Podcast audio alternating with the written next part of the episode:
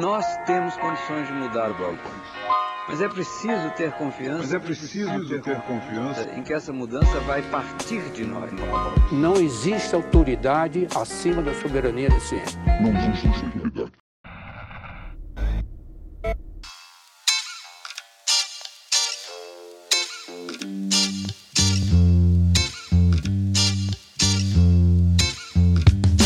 Bem-vindos a mais um episódio do Nós da Nutrição.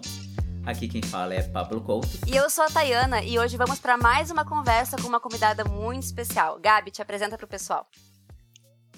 Oi, pessoal. Eu sou a Gabriela, então estou muito feliz de estar participando do podcast. Uh, então, eu, sou nutricionista, sou marisqueira raiz, né? Nasci, nasci na, em Tramandaí, mas no outro dia já fui para Cidreira. Hoje, atualmente, moro em Porto Alegre. Então, eu sou formada pela URGS, sou colega da Thay, do Pablo, a gente entrou né, na, na faculdade juntos. Também sou especialista em saúde da família e comunidade pelo Conceição. Uh, atualmente eu estou atendendo então em consultório particular e online. Uh, e sigo estudando então sobre gordofobia, mas mais para frente, então eu vou, vou, falar um pouquinho sobre o tema do meu estudo. Gabi do céu. Ô Gabi, sabe que tu é uma das pessoas que eu sempre quis trazer aqui no podcast. Porque hum. quando eu e a Thay a gente pensou, vamos fazer um podcast? Vamos. A gente começou a pensar numa série de pessoas pra gente convidar, pra gente conversar sobre alimentação e nutrição no contexto da vida contemporânea. Esse é o nosso bordão de introdução do podcast Nós da Nutrição. E é era sobre isso que a gente conversava na graduação, né? Querendo ou não. Sim, a gente pensava, é nossa, ai, tal coisa assim, assim, assado, mas isso não tem nada a ver. Ou tal coisa não funciona porque as pessoas, elas estão muito distantes dessa realidade, enfim. Então, assim, tu é muito mais do que bem-vinda. Tem várias outras pessoas que são nossas colegas que eu também às vezes fico pensando, bah, isso daria, seria massa de conversar, sabe? E tu é uma delas. Eu acho que é porque a Gabi é muito mente aberta e questionadora, né? Tipo, eu vejo assim, pelo menos. É, de tipo, ah, mas será que é assim? Vamos ver, sabe? Eu não aceitava tudo de primeira, assim. E isso era muito importante pra gente no início da faculdade, né? Porque a gente entra, bichinho novo lá com 18 anos, e parece que tudo é, tipo, é assim, é uma regra. Ainda mais a nutrição, que começa com aquelas cadeiras de dieta, e é assim, e a gente vai calcular o ferro. E aí ficava tipo, ah, mas será? Tipo, é tão mais livre do que isso. A Gabi sempre foi uma pessoa muito livre. Então eu tenho essa visão também. eu queria muito que tu viesse pra esse Ai. podcast. Ai, gente, muito obrigada. Tô tentando ver essa Gabi, né? Às vezes a gente não consegue ver como o outro nos vê, né? Mas bom saber que essa é isso que a gente que eu passo, né? Fico feliz de saber disso. Sempre passou é, pra mim. É, é verdade, pra mim também, assim. Até porque é isso que tu falou, Gabi, que a gente às vezes tenta enxergar o que uma pessoa diz. É porque tu não, vocês não têm essa impressão de que a gente é muito sério conosco? De que a gente é muito cobra exigente, muito né? Mesmo? Sim. É Nossa. exigência, isso, essa é a palavra. Muito. Perfeito. Muito, e isso eu tenho visto muito nas minhas consultas, porque uma das coisas que eu trabalho, é que eu peço às vezes para o paciente uh, me trazer, assim, são Uh, varia, assim, de cinco a três qualidades dele mesmo, né? E é muito louco, porque em vários momentos eles não conseguem. Quando eu peço cinco, é muito difícil eles conseguirem me trazer, sabe? Principalmente quando eles estão no momento de, uh, de autocrítica muito grande, né? Então, uma das formas que a gente uh, pede é para eles lembrarem o que, que eles já receberam de elogios porque é isso, ao, ao, como as outras pessoas nos veem, às vezes é, é de uma forma muito mais leve do com, com que a gente nos vê, né? Ah, mas é, isso daí é uma coisa impressionante, assim, eu também. Às vezes a Patrícia me fala uma coisa. Não, meus amor, tu é assim, assim, assado. E eu, o quê? Sabe? Tipo, não. não. nada a ver, eu sou nada a ver, eu não consigo nem o mínimo, do mínimo. E a gente tem a tendência sabe? também de quando fica. Pelo menos eu sou assim, não posso falar da gente, vou falar de mim. Eu sou assim, é, de ouvir um elogio e pensar, é de verdade ou a pessoa tá querendo me agradar, sabe? Isso é muito ah, ruim, assim, sim. porque, tipo, ah, é porque uhum. ela é minha uhum. amiga, ah, é porque ela é minha família. É óbvio que ela vai falar coisas uhum. boas de uhum. mim. Ou é óbvio porque eu sou realmente o que ela tá dizendo, sabe? Isso é muito comum sim. também.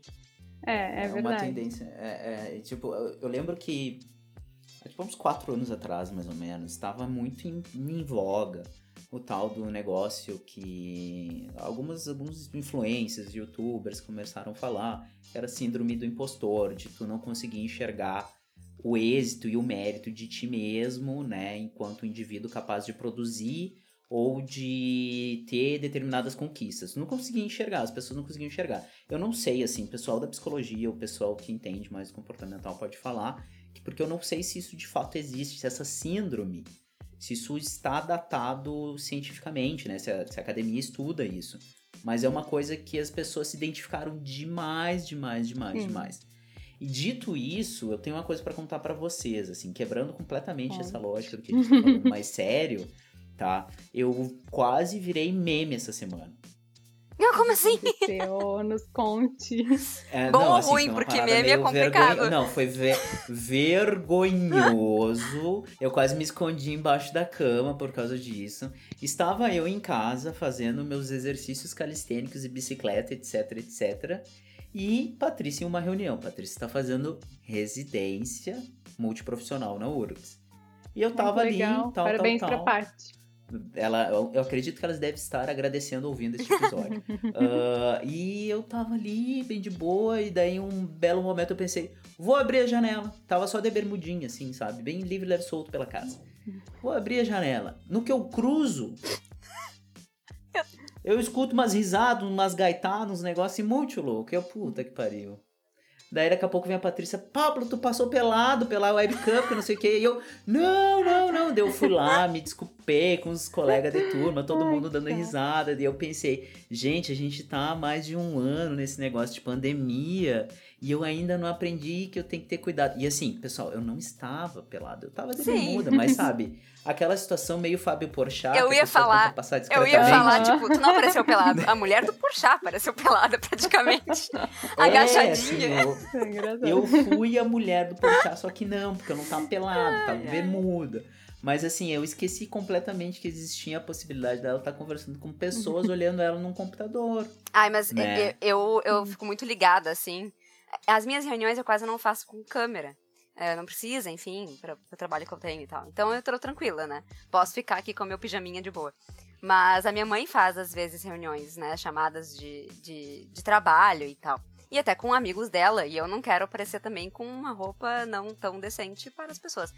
E aí, e ela fica na sala. Então, cada vez que eu vou pegar um prato, um troço, um talher que fica ali no, no, no- coisa da sala, eu tenho que pedir, mãe, dá pra me dar uma entortada no teu computador? Por favorzinho, pra eu poder passar com meu pijaminha aqui, sem me preocupar.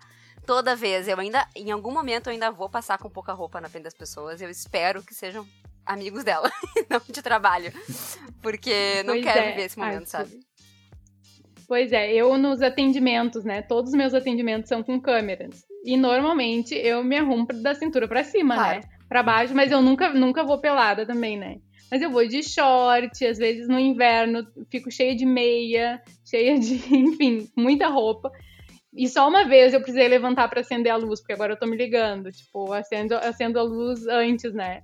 Porque senão, ou esses tempos eu tava fazendo pelo computador, eu levei o computador junto e fui lá, acendi a luz e voltei pra não precisarem ver meu shortinho. Ai, quem nunca, né? Que vergonha, gente. Mas é o tipo de vergonha, assim, que é mais alto vergonha. Eu acho que a pessoa nem vai dar bola, assim. É, mais Mas nossa, é uma total. vergonha, uma É. vergonhinha, né? Aquela Aham. vergonha íntima, assim. E eu, eu tava me tocando hoje que hoje fez exatamente um ano que a minha pessoa se tocou que a pandemia estava, tipo, tava aqui, sabe? Tipo, bateu na, na Aham. gente, assim. Pra, pra mim, eu lembro direitinho, foi dia 15 de março, que era um domingo. E que disseram, ó, me- meus colegas de trabalho, né, me disseram, ó, a gente vai fazer reunião amanhã presencial, mas a gente vai ter que decidir o que a gente vai fazer essa semana em relação ao nosso trabalho. Tipo, talvez a gente tenha que ficar home office essa semana, tá? Essa semana ou outra. E aí eu lembro direitinho, assim, que foi dia 15, aí dia 16 eu fui pra reunião essa, a gente decidiu, tá, essas duas semanas a gente não vai visitar os clientes presencialmente. Corta pra, estamos há um ano sem visitar os, os clientes presencialmente. Ai, Mas, gente, faz um ano? Um ano! que loucura, né? Que loucura. É, eu, no dia 7 de março do ano passado, foi a minha formatura da residência. Sim, Foi a última festa que eu fui. E aí depois, no dia 12, eu resolvi ir pra Cidreira, porque acabou a residência. Residência, bom, vocês sabem, né? São 60 horas semanais, a gente trabalha muito. E ainda tem mais todo um trabalho de conclusão da residência para fazer. E eu pensei, ah, eu vou parar um pouquinho, né? Uns dias e depois eu vejo o que, que eu faço da minha vida. Fui pra Cidreira, fiquei lá, acho que quase dois meses também, sem conseguir voltar, né? Pois é. E aí. Foi muito louco. Cortou todos os planos, né? Uh, vamos engrenar Sim. já na conversa que eu queria puxar. Que é tipo, tu acabou a residência, ficou esse tempo aí de pandemia em Cidreira, e aí tu foi para atendimento. Tu não fazia atendimento antes ou fazia? Não. Então, eu, eu terminei a residência em março, né? Como eu falei. E aí eu não sabia muito o que, que eu ia fazer da minha vida, mas eu queria descansar um pouco e ver o que, que ia acontecer, assim, deixar um, vir, né? Tá, eu tinha, fiz alguns concursos, mas também não, não, não sabia se era muito aquilo que eu queria. E aí, quando começou a pandemia, eu e a minha irmã, a gente pensou em começar alguma coisa junto, que a minha irmã é esteticista, mas ainda não era, porque eu não queria muito pro caminho da estética, né? Porque eu gosto justamente da nutrição comportamental, que a gente trata nosso, a nossa beleza. Toda, todas as belezas existem, né? E todas as belezas são válidas. E aí eu não queria muito, então, por esse caminho. Mas a gente até começou, tentou começar, mas aí eu, eu, vi que eu queria começar a atender, eu sentia muito falta do atendimento. Porque na residência a gente, eu atendia muito, né? A gente atende bastante, assim, durante a residência. Pelo menos na do GHC, né? E aí... O GHC é o, é o Grupo, grupo Hospitalar Conceição, né? Isso, Ali no Grupo Alegre. Hospitalar Conceição, isso. isso. E, e era então em uma unidade de saúde, né, a residência. E aí lá a gente atendia bastante. E eu comecei a sentir muito falta disso. E aí eu resolvi então começar a atender. Eu comecei a divulgar, principalmente para as pessoas que eu conhecia, assim, não, não botei muito ainda no Instagram, foi uma coisa uh, um pouco mais devagar. Mas conforme eu fui começando a atender, as pessoas foram chegando, sabe? Muito por indicação, principalmente. Assim.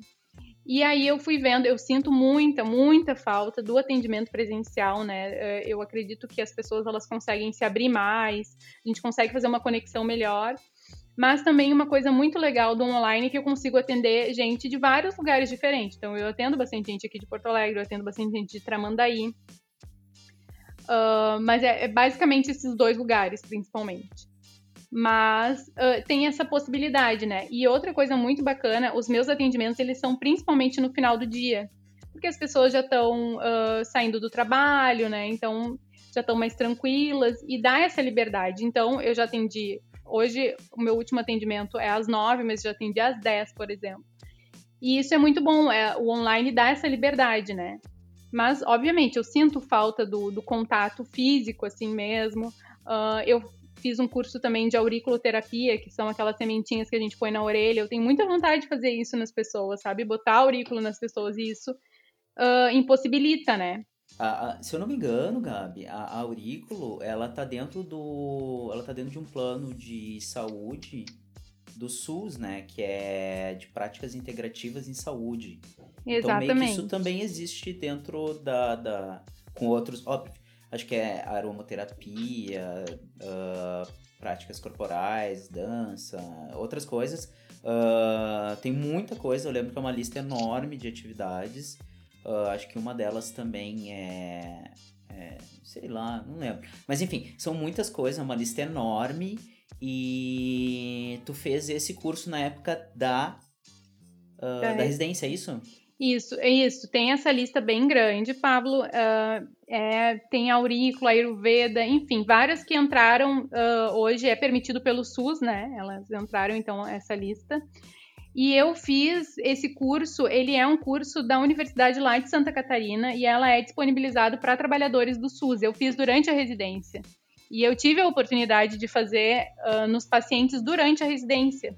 Isso também foi uma coisa muito legal, assim. Foi, uh, eles estão eles estavam fazendo agora, acredito que não, não estejam mais, né? Deve estar parado, mas ano passado eles fizeram vários cursos presentes. Eles são, uh, tem um módulo online e depois um dia então do curso que é presencial só para uh, ah, aprender direitinho assim como botar e a gente ganha a técnica isso e a gente ganha o, a orelha né aquele desenho da orelha.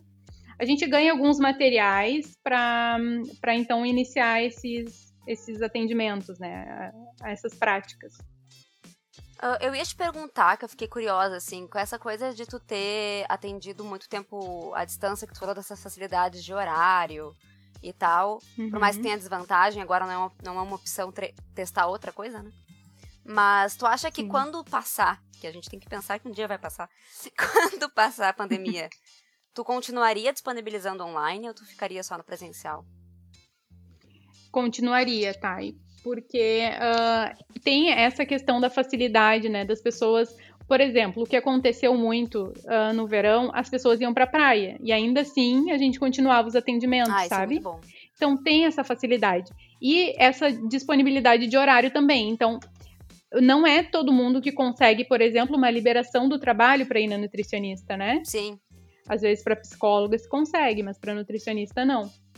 Então, disponibilizar horários online ainda seria vantajoso justamente por isso, assim, para a gente conseguir continuar, poder atender essas pessoas, né?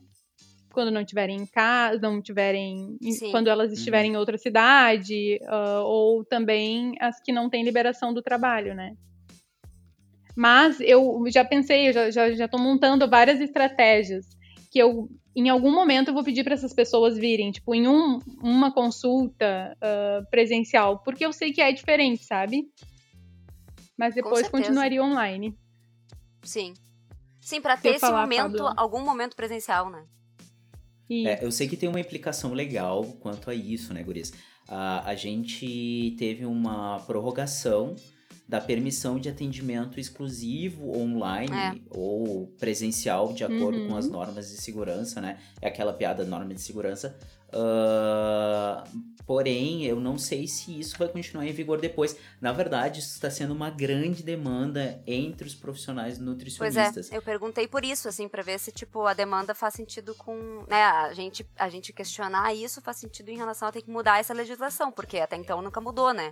Mudou por conta da Até pandemia. então nunca É. mudou. Exatamente, Sim. exatamente. pontual, Até porque né? a gente tem aquela prerrogativa do primeiro atendimento, anamnese, etc, Uhum. etc. Uma coisa estritamente clínica, mas também de conexão com o paciente, Uhum. né? Que às vezes o online talvez tu não consiga fazer se tu é uma pessoa que tem dificuldade de comunicação ou tá com problema na internet ou não tá funcionando o aparelho direito, a gente não sabe como é que é a situação das Uhum. pessoas, mas eu acho que é uma possibilidade de um futuro que talvez modifique a forma de atendimento dos nutricionistas. Sim. Eu fiz alguns atendimentos também online e, e no- na unidade de saúde presencial, né? Então, eu digo assim, que eu tive sorte que as pessoas que eu atendi online, eu consegui ter um atendimento bom. Eu consegui fazer um... um- Como é que a gente fala quando a pessoa quando dá match com um paciente?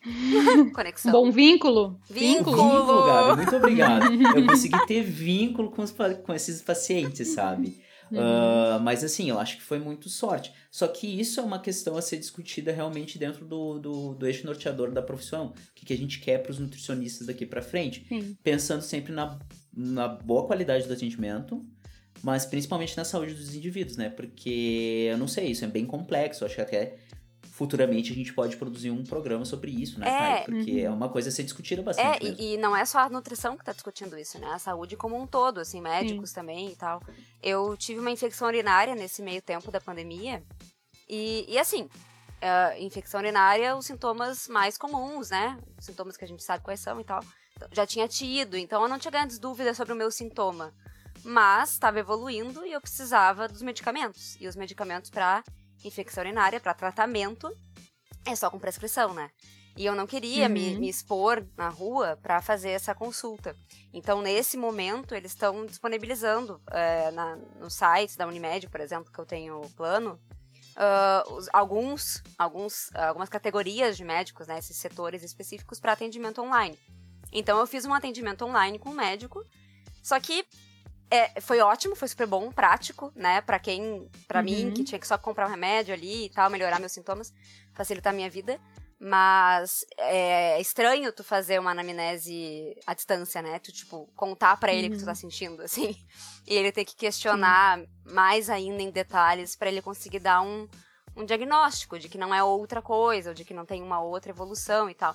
Mas que na época foi muito bom, foi. Porque foi muito mais rápido, né? Eu consegui o remédio logo, logo, pedi pela farmácia, chegou em casa e eu me mediquei. muito mais fácil do que tentar uma, uma agenda com o um médico, correr para lá e tal. Então acho que isso vai ser muito discutido Sim. ainda entre as categorias, né?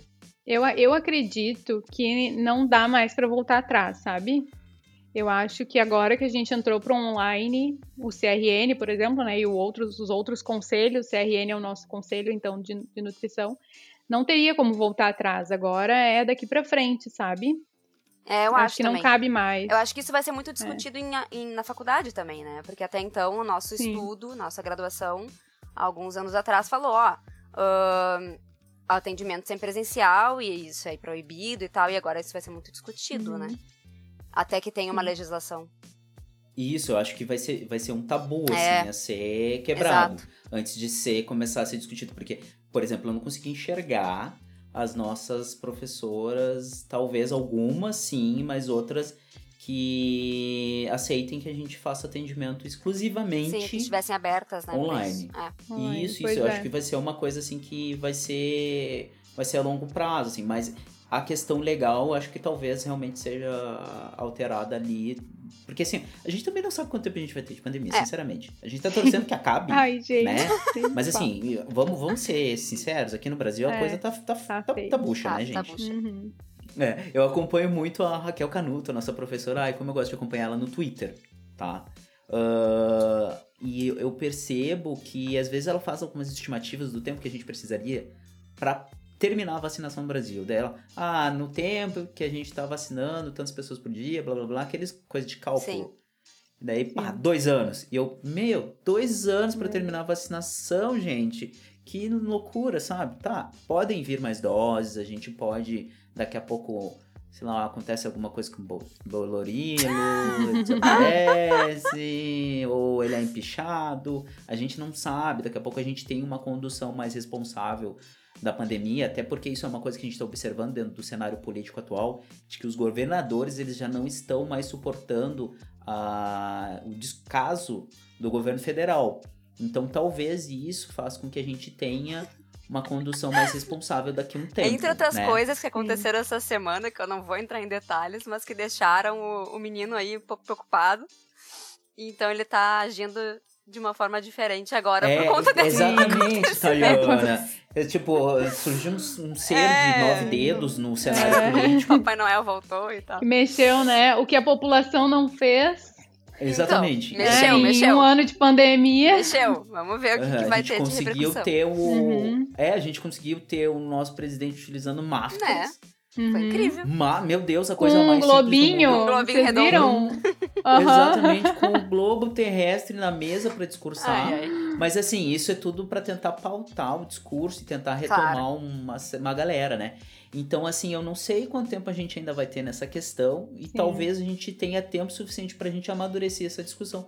Até porque, uh, dentre tantas as coisas, a gente ainda precisa estar em contato com os pacientes. Tem muitas pessoas que estão em tratamento nutricional, uh, não só para aceitação corporal para mudança de hábitos alimentares, mas às vezes com algum idoso que está precisando de atenção, sim. que esse sim às vezes precisa de uma pessoa, de um nutricionista indo lá, né? Eu sim. acompanho uma outra nutri amiga nossa que ela tem que fazer esse home care, que uhum. é o uhum. cuidado em casa. Então, cara, é muito complexo, assim. Então, tem gente sim. que às vezes tem que ir para dentro das casas, sabe? Eu fico pensando, Gente, que loucura, é. né? O ápice da exposição. Eu queria falar a respeito do vínculo, então, né, Pablo, que tu falou ali, que às vezes é difícil uh, no online, né? Hoje eu não tenho, não tenho mais sentido. É, não tenho tido esse problema. Acho que pode ser uma característica minha. Eu tento deixar o paciente o mais confortável possível, né? Eu sempre peço também para ele estar tá num lugar onde ele saiba que ele não vai ser escutado, onde ele possa botar uh, que tenha fone de ouvido, né, para a gente poder então ter essa conexão, assim. E eu, eu, eu, enfim, eu vou sempre fazendo perguntas abertas e vou deixando ele muito à vontade para a gente conseguir fazer esse vínculo. Eu não, acho que no início, às vezes, é um pouco mais difícil. Eu tenho um pouco mais de dificuldade com homens, principalmente as mulheres, elas já chegam mais tranquilas, assim, e, e falando mais. E principalmente, uma coisa que eu, uh, eu acho muito importante nos meus atendimentos, eu não faço atendimento mensal, não atendo nenhum paciente mensal. Ou é quinzenal ou é semanal. dependendo, a gente, eu sempre falo para eles também que a gente vai vendo junto, assim, o que, que é melhor para ele, né? Uh, bom, a gente pode iniciar achando que tem que ser semanal, depois a gente vê que pode ser quinzenal, e a gente pode mudar. Uh, tanto eu estava com uma paciente que a gente ia entrar em quinzenal, porque ela já estava muito bem, estava conseguindo fazer uh, algumas mudanças, estava muito tranquila. Ela acabou tendo Covid, ficou muito ansiosa, muito nervosa. Ela estava também em processo de deixar de comer carne, acabou voltando uh, a comer nesse período, assim, que o corpo sentia, ela sentia muita necessidade de comer carne, ela comeu. E aí agora ela mesma me solicitou então para a gente continuar semanal, que ela se sente mais segura, e aí a gente voltou então para semanal.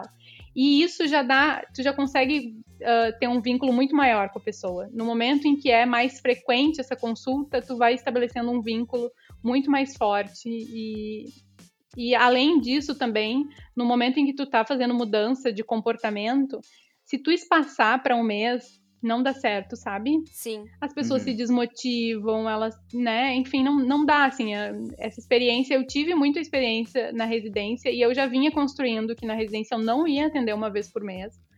Então eu já tentava sempre atender uma vez a cada 15 dias, né? Porque na residência é muito difícil conseguir botar uma vez na semana, porque a gente tem um fluxo muito grande de pessoas, né? Muito maior do que no, no, no particular, além de que a gente também tem aulas, o nosso turno de atendimento ele é pequeno durante a residência, porque a gente tem aula, a gente tem outras atividades dentro da residência que a gente vai fazendo. Mesmo então é isso.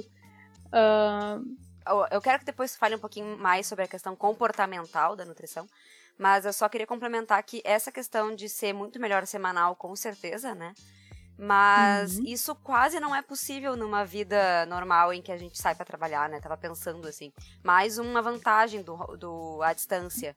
Porque imagina, uma vez por semana, tu tem a tua consulta com a Nutri. Isso para muitas pessoas não é possível, né? No dia a dia normal de trabalho. Exatamente. Então, exatamente. a distância facilita muito esse vínculo. E por uhum. isso, mais, mais um motivo para se conversar sobre isso no futuro, né?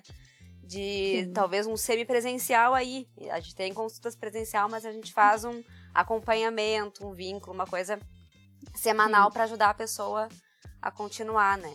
Mas, Gabi, explica uhum. para o pessoal que está ouvindo qual é a diferença, assim, nutrição comportamental da tradicional, digamos.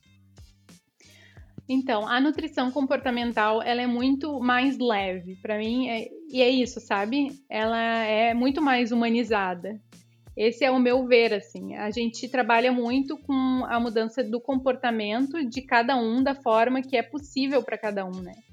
Então, a nutrição comportamental, ela não foca no nutriente. A gente não faz planejamento alimentar. A gente vai fazendo mudanças que são possíveis dentro da rotina daquela pessoa, né? Então, eu até postei um vídeo no Instagram falando um pouquinho sobre uh, comer emocional, né? Que é Uh, o ato, enfim, de comer quando a gente está muito ansioso, quando a gente está triste, quando a gente está com raiva, que tem sido muito comum agora, né, durante a pandemia. E que faz parte do ser humano sempre, né? Assim. Sempre. É, na verdade, uh, a gente come sempre e sempre tem emoções envolvidas, né? Mas o comer por tristeza, ansiedade, ele, dependendo da forma que ele é, ele pode ser muito prejudicial, né? Então, por exemplo, se eu tô num momento muito estressada, olhando, por exemplo, o jornal que só aparece a quantidade de mortos ali. E eu tô. E aí eu pego e vou comer nesse momento, porque eu tô ansiosa. Se for uma barra de chocolate, por exemplo, eu vou comer a barra inteira sem nem ter prestado atenção, né? Sem nem ter tido o prazer numa... do chocolate, né? Porque. Sem nem ter sentido gosto. É, isso aí. Então, se eu vou numa nutrição tradicional, numa nutricionista tradicional, talvez ela vai me dizer assim: tu não pode comer, ponto final. O que que eu vou falar? Bom, vamos pensar, será que não dá pra gente comer esse chocolate depois? Uh, vamos uh, trazer um momento de prazer né, nesse momento do chocolate. Vamos escolher quatro quadradinhos e guardar o resto da barra e comer com uma luz um pouco mais baixa, uma música tocando, um ambiente confortável para a gente realmente dar prazer então para o nosso corpo. Então não é tu tirar, né, aquele alimento, que a nutrição tradicional ela tem muito isso. A gente tira o alimento, não pode comer açúcar, tu não pode fazer isso, tu tem que comer tanto de carboidrato, tanto de proteína, tanto de lipídio. Que, que aí vira uma coisa exata e não humana, né? Porque a nutrição não é Dura, exata, né? a nutrição é humana. Exato, é humana, exatamente. É o conceito de, de, de, nutrição tradicional, assim, que é restritiva, né? Tu quer restritiva. emagrecer, tu e restringe quantitativa, né? E não tão qualitativa Exatamente. às vezes. Exatamente, exatamente. Ainda mais Exato. pré-guia alimentar da população brasileira, que é muito mais quanti do que quali. É. Até depois do guia, a gente começou a dar mais atenção pro quali do que o quanti dentro da nutrição tradicional do que antes dava, né? Porque era uma coisa, ah, só isso aqui, para de comer isso e azar de onde tu compra, azar se é industrializado É, ou não. fechou os nutrientes, fechou a vitamina, vitamina A, não importa se a Exato. cenoura tem agrotóxico ou não tem, se é fácil pra tu comprar ou Exato. não é. Fechou, Uhum. fechou o É, ferro aqui, tá de é. boa. Não, né? Não é assim a vida. Não é, não é. E aí, uma coisa que vem muito da que eu trago nas minhas consultas é muito individual, individualizado, né? Mas na a maioria dos meus pacientes eu não peso, por exemplo. E eu faço um pacto com eles, deles não se pesarem. Tá, eu quero te perguntar Tem- muito sobre isso, que eu tenho muita curiosidade. Pode falar. Como que Tá. é essa recepção de não se pesar? Tipo, eles, Então, eles aceitam bem, pode. eles acham que tu é uma fraude. O que que acontece? Porque já tive uns papos com algumas pessoas que me pediram, enfim, familiares, né? Que pedem aquela coisa. Aham. Pede faz uma dieta pra mim, aí eu converso com as pessoas e tal. Uhum. E eu falo sobre essa coisa do peso e eles não compreendem. Mas eu também não trabalho com isso, então pode ser uma falta de explicação melhor pra dar, assim. Sei lá, como é que tu faz, assim, com eles? Tá, e eu acho que primeiro o familiar tem aquele, aquele papo, né, de que santo de casa não faz É, milagre. Eu sim. acho que é um pouco isso, É, assim, sabe? Nas minhas consultas, eles recebem muito bem. Eu nunca falo, normalmente eu não falo na primeira consulta, porque senão realmente assusta. Então eu primeiro tento entender, conversar, e aí eles vão me explicando, e aí na segunda consulta eu já faço essa proposta. Até tem um caso muito engraçado que eu atendo um paciente e ele me indicou então para uma amiga. E aí ah, ela veio, acho que faz um. É, já faz um mês que eu tô atendendo ela. E aí ela veio, e aí tá, a gente conversou na primeira, e na segunda consulta, ela começou a me contar, então, que ela tava se pesando, que ela chegou em casa e já foi se pesar. Porque tem muita gente que faz isso, eles se pesam todos os dias, ou várias vezes por dia também. Ah, então, eu comecei a falar pra ela, então, que a gente, que eu não pesava, e ela começou a rir. Eu falei, ah, o que que tá rindo? Ela falou, ah, porque o fulano, então, né, o meu paciente, ele já tinha me falado, fala pra Gabi que tu tá te pesando, porque ela vai dizer pra te não te pesar. É proibido nas consultas dela. Ótimo! E aí eu falei, exatamente, é exatamente isso. Porque o que que acontece, né, gente, quando ah, o foco é no peso, o que que é um peso, né, o que que é o peso, o que que é o IMC, o que que ele significa pra gente? Pra mim, hoje, ele não significa absolutamente nada não. Nada. né? E aí também outra coisa que eu noto é que eu notava principalmente na residência que eu ainda pesava os pacientes no início, o quanto era frustrante quando eles começavam, iniciavam a mudança e eles se pesavam e eles tinham às vezes ganhado peso ou às vezes não perdido peso, né? E desmotivava muito. Então o que que acontecia? Se eles se pesavam na farmácia, por exemplo, eles já vinham para consulta super chateados. E aí já tinha desandado tudo, assim, no meio do caminho, porque eles já tinham se pesado. Ah, então não adianta nada mesmo eu fazer, então não vou fazer nada mesmo. Então eu explico isso para os pacientes, o quanto é desmo quanto, o quanto desmotiva, né? Se a gente se pesa. Então eu faço esse pacto, combino isso com a maioria. Quando eu vejo que o peso não é uma questão muito importante ali para o paciente, ou às vezes, por exemplo, tô atendendo uma paciente que ela está tendo uma grande perda de peso, e aí a gente começou até a ficar assustado, assim, vamos tentar. Então ela se pesa, por exemplo. Mas ela é, eu acho que ela é a única. E mas, olha só também que engraçado, né? Ah, tem uma paciente que ela já foi atendida por uma nutricionista comportamental e ela já veio para consulta sem se pesar. Ah, é ótimo. Aí fui conversando com ela, conversando, e aí eu descobri que ela se media todos os Gente! dias. É, primeiro ela me disse que ela se media ah, umas três vezes na semana. Aí na primeira consulta eu não falei nada, né? Ela ah, falou isso assim por cima. Ela, ah, não, é que eu me meço, não sei o que. Tá, aí na primeira passou. E aí nas outras consultas, então, surgiu isso de novo, e aí a gente fez então uma combinação dela diminuir. Não se medir. Aí eram três vezes na semana, a gente combinou de diminuir. E aí na outra consulta, ela veio me falando que na verdade ela se media todos os dias. E que aí ela tinha parado de fazer isso, então. Ela trocou seis Por meia dúzia, resumindo, assim. porque- Exato. Ou até é. pior até se medir, né? Porque é muito Sim, volátil. sim, bem complexo. É, exato, né? Ainda mais pra Então, mulher, né? Não sei, a gente tem mudanças hormonais que geram mudanças corporais no mês, então, assim. Uhum. E até de peso, né, Thay? Sim, sim. essa, essa amiga, ela, quando ela começou a falar do peso, ela me falou que ela tinha se pesado e que ela tinha engordado um quilo. Aí que ela entrou nesse, nesse assunto de que ela estava se pesando, então, todos os dias. E aí eu perguntei, tá, mas que hora tu te pesou? Ah, três da manhã. Tá, e a outra vez, quando é que tinha te pesado? Ah, eu tinha me pesado perto do meio-dia. O horário muda, né? Sim. O ciclo, qual o ciclo? Dependendo do, do estágio do ciclo menstrual que a gente tá, a gente já vai estar diferente também.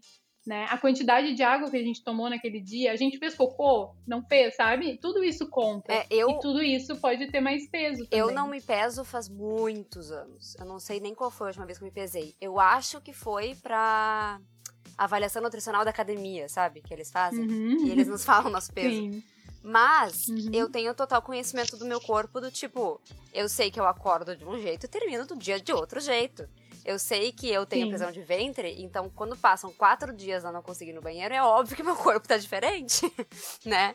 Então, isso não Exatamente. pode ser saudável, né? Assim, psicologicamente falando e tal, ficar cobrando do corpo esse tipo de Sim. coisa. Aí, claro, aí tem a questão de fazer exercício, o exercício faz com que a gente também ganhe peso, entre aspas, mas não é um peso Uhum. preocupante. Tem tudo isso, né? Isso, isso é uma coisa que eu falo muito para os pacientes. O pior exercício, e é bom eu falar aqui também, o pior exercício que tem é aquele que a gente faz para perder peso. Porque tu vai para academia, aí tu começa lá, na primeira semana tu já te pesa e tu não vê mudança no teu peso, já te desmotiva. Se tu vai obrigada para emagrecer, já te desmotiva. Não, e se tu corre na Sabe? esteira e a esteira te mostra ali que tu correu não sei quantos minutos e tu perdeu 200 Uhum. quilocalorias, dá Uhum. vontade de chorar mesmo, né? Porque assim, como assim? Mas é que não é sobre isso, né? É. Mas a, a esteira mostra esse tipo de coisa e tu fica desmotivado. Exato. E aí, ah, isso acontece muito, assim, deles começarem aí para perder peso, se pesam, desmotiva. A mesma questão, então, com a gente. Comecem na nutricionista única e exclusivamente para perder peso. E ainda começa com a nutrição comportamental. Se tu vai te pesar, meu filho, não vai ter, não vai ser legal no início. Tu não vai gostar. Às vezes até ganha um pouquinho de peso. Se tu tá numa dieta restritiva e tu começa a vir para nutrição comportamental, tu pode até começar a ganhar peso. Porque não é esse o resultado esperado, né? O Não resultado é. não é tu perder peso em uma semana, o resultado é outro. Exato. E é isso eu também falo muito, porque perder peso.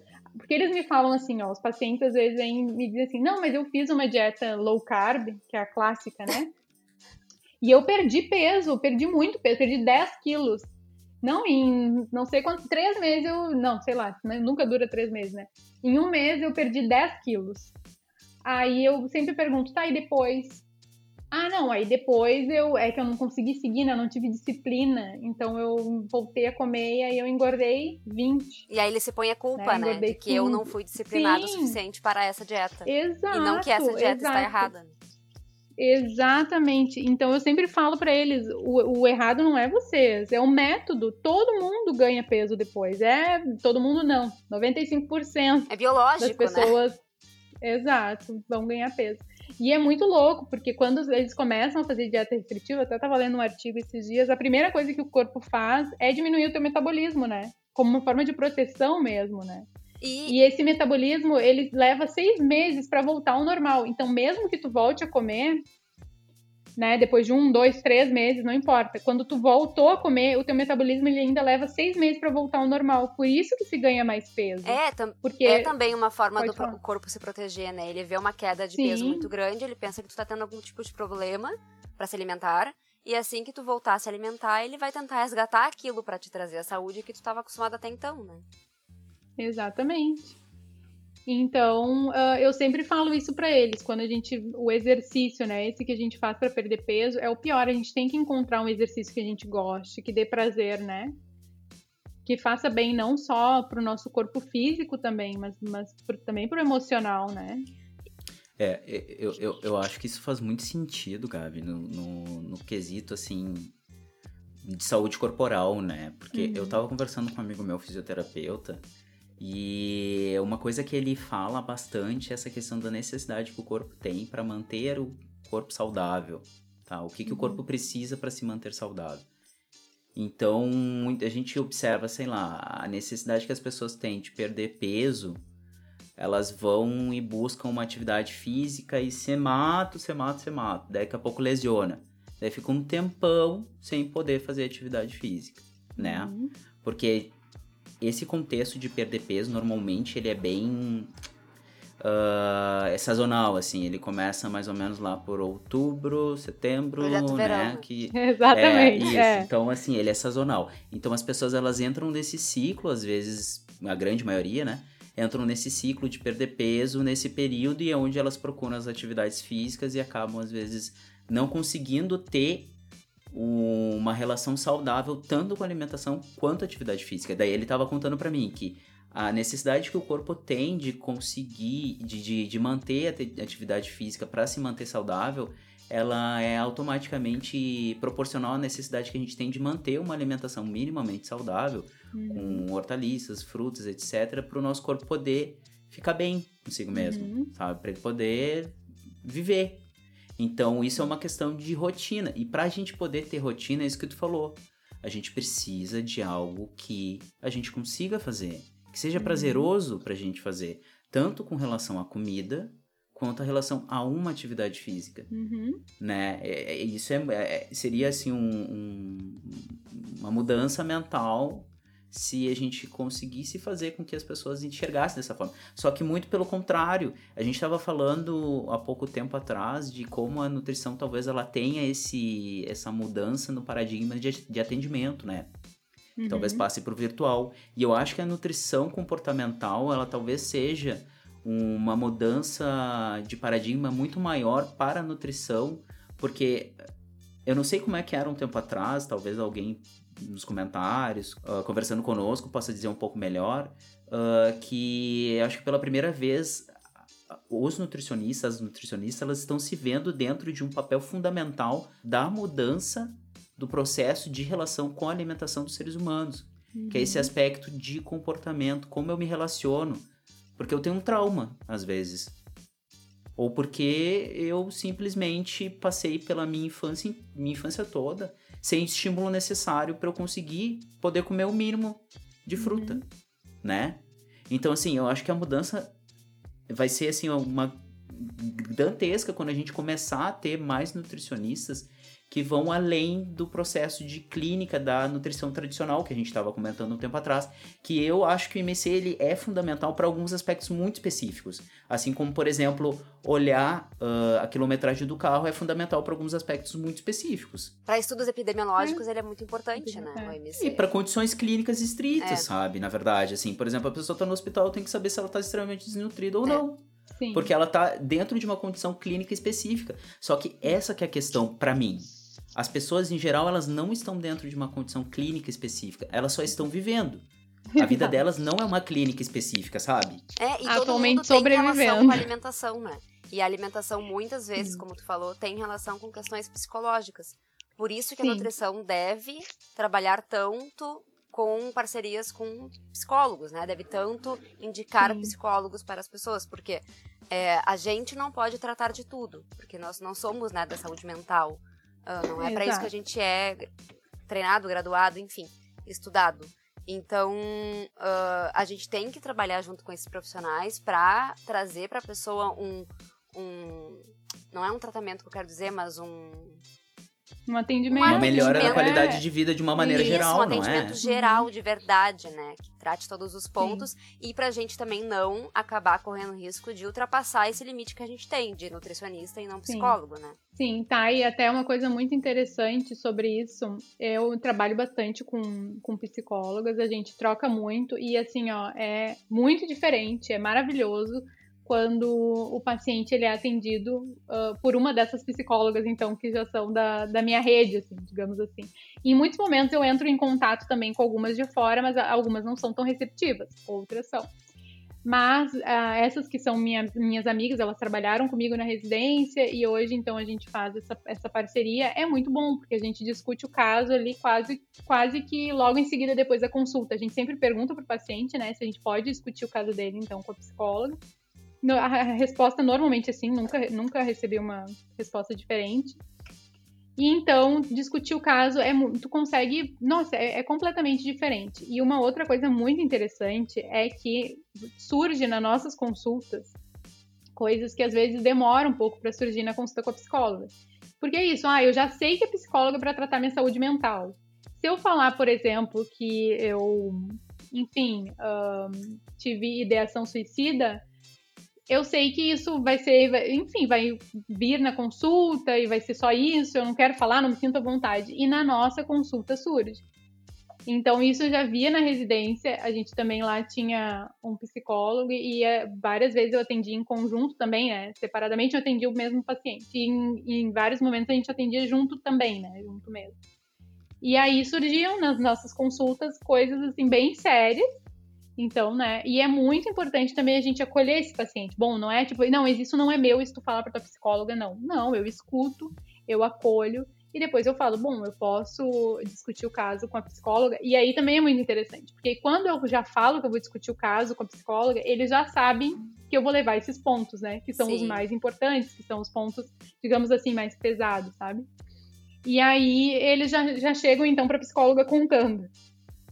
Então, isso também é bom, louco, né? sabe? Né? É. Vocês sabem que quem tá ouvindo a gente talvez já saiba que a gente tem um outro programa que é uma série de entrevistas que o Alisson Silva faz. E numa delas ele trouxe uma outra nutricionista também, que é a nossa conhecida, Gabi. Tu deve lembrar da Fernanda Rodrigues, hum. lá da, de Santa Catarina. A Fê, ela também trabalha hum. com uh, nutrição comportamental. Só que, se eu não me engano, ela trabalha dentro do contexto do SUS. Que é uma uhum. coisa que eu considero que, dentro do, do contexto de política pública, é muito mais vantajoso estrategicamente a gente conseguir trabalhar isso que a gente está conversando agora para a população, né? Uhum. Que é a autonomia dos indivíduos, porque tu não, tu não trata só aquele indivíduo depois, tu trata, sei lá, o sobrinho, porque aquela Exato. pessoa ela vai estar tá mais tranquila com relação à alimentação, às escolhas, alimentares para a família, talvez, para o filho, ou o marido auxiliando minimamente a esposa, ou o namorado, talvez, né? Uh, então, assim, é, eu penso que dentro do contexto de saúde pública, per se, o, a nutrição comportamental ela tem muito mais a oferecer quando são esses casos que a gente observa que o peso ele vem com muita culpa por causa dessa necessidade uhum. de disciplina extrema dentro de um contexto onde a sociedade ela está sendo constantemente culpada por várias coisas que ela não tem culpa. É um sistema que está deixando ela Sim. toda fodida num, de um, num contexto geral, né? E Pablo, é mais fala... uma coisa que fode ela. Eu te falo até mais, no, no contexto de saúde pública não cabe nutrição tradicional. Não cabe. Não tem como, sabe? Em, trabalhando com populações vulneráveis, não tem como. Não tem porque se tu tentar restringir, se tu tentar aumentar o consumo de, às vezes tu tenta aumentar o consumo de hortaliça, por exemplo, que no mercadinho lá da, da do bairro é extremamente caro, não tem como ele comprar, sabe? Uhum. Então não cabe, não cabe a gente fazer dieta para essas pessoas, não cabe. E às vezes as pessoas nos pedem plano alimentar, né? Acontecia na residência e aconteceu já uh, aqui também na, na consulta. Eu ia te perguntar assim, re... se eles não ficavam desconfiados de não ter dieta, sabe? A mesma coisa do peso. Não, assim. a... Então, assim, ó, primeiro eles me perguntam como é que eu vou ver se eles estão bem ou se não estão, né? Se eles estão melhorando ou não com a relação ao peso. Eu digo para eles que o, que o que a gente consegue ver, a diferença que a gente consegue ver é quando eles conseguirem realmente mudar algum hábito, mudar algo que para eles, enfim, a mudança que vai acontecendo durante a semana, conforme eles vão conseguindo inserir mais frutas, por exemplo, mais legumes, a gente já consegue ver essa mudança então. Eles entendem e aceitam bem, né? A questão do plano, às vezes eles me dizem, eles entendem também o porquê que eu não dou plano, eu falo que é uma coisa muito rígida, que é mais difícil de seguir e que a gente pode vir a fazer plano, porque a nutrição comportamental não vai nunca trabalhar com plano. A gente pode vir sim a fazer um plano, mas ao longo das consultas, quando a gente achar que o paciente está preparado para receber, então.